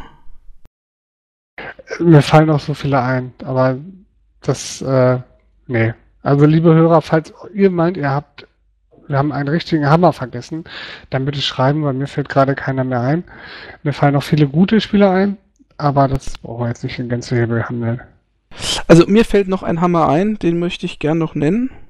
Eigentlich, ach, mir fällt noch tausend Hämmer ein, wenn ich ehrlich bin. Ähm, ich muss mal ganz kurz noch, das muss man um, um, das, äh, um der Komplettierung willen noch auf jeden Fall mit reinbringen. Wenn wir Populus äh, in den Mund nehmen, muss man auch von Megalomania sprechen. Das ist ein Spiel, äh, damals glaube ich von Ubisoft entwickelt. Spielt sich so ein bisschen wie, wie Populus, nur mit äh, so äh, Epochen. Also man konnte da vom ja, so eine Art Civilization äh, Populus Mix. Man konnte da von der Steinzeit, Steinzeitmenschen hin zur Atommacht aufsteigen, musste auch so einzelne Karten erobern, alles in Echtzeit. Äh, sehr wuselig, so ähnlich eben wie, wie Populus, also ganz äh, gut gemacht, grafisch und auch Sprachausgabe so mit dabei. Das wollte ich noch zur Komplettierung sagen und äh, was wir hier noch völlig außer, außen vor gelassen haben, das muss man aber auch sagen, wir haben vorhin von Theme Park gesprochen. Wenn man natürlich Theme Park sagt, muss man auch Rollercoaster, Rollercoaster Tycoon sagen. Denn das ist ja bei weitem das erfolgreichere der beiden äh, Freizeitparkspiele. Gibt ja mittlerweile auch drei Teile davon. Ist das wirklich erfolgreicher gewesen? Ja, ich habe keine bin Zahlen. Ich mir, bin ich mir sehr sicher. Also, äh, ich glaube, Roller Coaster Tycoon 1 oder 2 oder so war ja eine der äh, bestverkauftesten äh, Strategiespiele oder überhaupt Strategiespiele, ähm, Spiele überhaupt. Das war ein sehr großer Erfolg von diesem Chris Sawyer. Äh, und wenn man dann auch Roller Coaster Tycoon sagt, muss man natürlich auch Transport Tycoon sagen, was äh, im Prinzip so eine Art ja, also ich will jetzt nicht sagen, das ist so eine Art Railroad Tycoon ge gewesen, weil Railroad Tycoon ist ja nochmal eine andere Art von Spiel, aber auf jeden Fall äh, ein, ein Transportspiel, äh, wo man ähm, Busse und so weiter und so fort äh, einsetzen konnte, das auch sehr, sehr gut und sehr zugänglich war zur damaligen Zeit. Also das sind noch die Sachen. Den habe ich auch gerne gespielt. Aber dann fängst du halt wieder an mit Industriegigant und Co. und genau. Du hast, eigentlich können wir nie, nie aufhören, liebe User. Nee. es gibt unheimlich viele gute Spiele. Nee. Ähm, aber wenn euch noch welche einfallen, gerne in den Kommentaren. Auf jeden Fall. Also wir erheben in dem Podcast jetzt wirklich keinen Anspruch auf Vollständigkeit, geht auch gar nicht innerhalb von zwei Stunden. Aber wir haben jetzt wirklich, ich muss sagen, wir haben jetzt wirklich unser Bestes versucht, vielleicht sogar schon ein bisschen zu schnell durchgepeitscht. Aber wir haben, glaube ich, alle großen Serien zumindest jetzt von diesen Aufbau- und Wirtschaftssimulationsgeschichten angesprochen. Ja, und ich kann nur wieder meine Trauer sagen, dass es heute keine richtig guten Wirtschaftssimulationen mehr gibt. Ja, das tut weh. Das tut weh. Also Airline, Airline Tycoon 2 zum Beispiel oder MattTV, das sind ja alles ziemliche Blindgänger. Ja, wobei ich ehrlich gesagt auch lieber wieder sowas wie Patricia und Co. spielen wollen würde. Oder Gilde war auch ein ganz toller Teil, den haben wir auch noch. Die Fugger 2 fällt mir ein. Und Gilde, oh, was toll. Hm. Liebe Hörer, wir müssen jetzt Schluss machen, sonst werden wir heute nicht mehr fertig. Ich hoffe, das Thema hat euch gefallen. Das ist mal was äh, anderes. Äh, vielleicht auch wieder so ein bisschen aus der Mottenkiste gekramt, so ein paar Spiele. Aber äh, ja, das muss einfach sein. Wenn man so ein Thema behandelt, muss man auch in die Vergangenheit auf jeden Fall schauen. In die Wurzeln, auf die Wurzeln schauen. Ich bin sehr gespannt, wie es bei euch ankommt. Sagt Bescheid. Sagt auch Bescheid, oh, das war so kacke, wir wollen den zweiten Teil gar nicht mehr hören. Auch okay. Also wenn ihr zum Beispiel findet, dass der Kai einfach keine Ahnung hat, sagt's einfach. Ja, auch das immer. Oder wenn ich keine Ahnung habe, was ich mir jetzt aber nicht vorstellen kann. Nein, nein, das ist der Alex, der. Ne? Äh, Kai, wir können es ja so machen im nächsten Podcast, falls uns noch irgendwas einfällt oder ein paar Kommentare äh, drin sind äh, mit Spielevorschlägen, können wir die ja gleich am Anfang des Podcasts mal noch mit reinnehmen, dass wir das dann abgehakt haben. Und dann geht es dann tatsächlich in die vollen nächstes Mal Echtzeit-Strategiespiele ohne Ende. Da gibt es ja tausend Klassiker. Ist aber auch leider ein Thema, was mittlerweile äh, ja fast schon ad acta gelegt worden ist. Ne? Gibt es ja auch nicht mehr viele. Nee, zumindest keine, ähm, keine guten mehr. Also es gibt ja nicht mal schlechte, ne? Schlechte gibt es auch nicht mehr. Mhm. Also viele gute Serien, die haben, haben die damalige Zeit auch nicht überlebt. Aber da kommen wir nächstes Mal zu. Genau, wollen wir jetzt nicht weiter ausführen. Na gut, dann äh, bedanke ich mich fürs Zuhören. Ich sage schönen Abend, Kai. Und äh, auch. bis in zwei Wochen, würde ich sagen, oder? Ja, bis dann. 早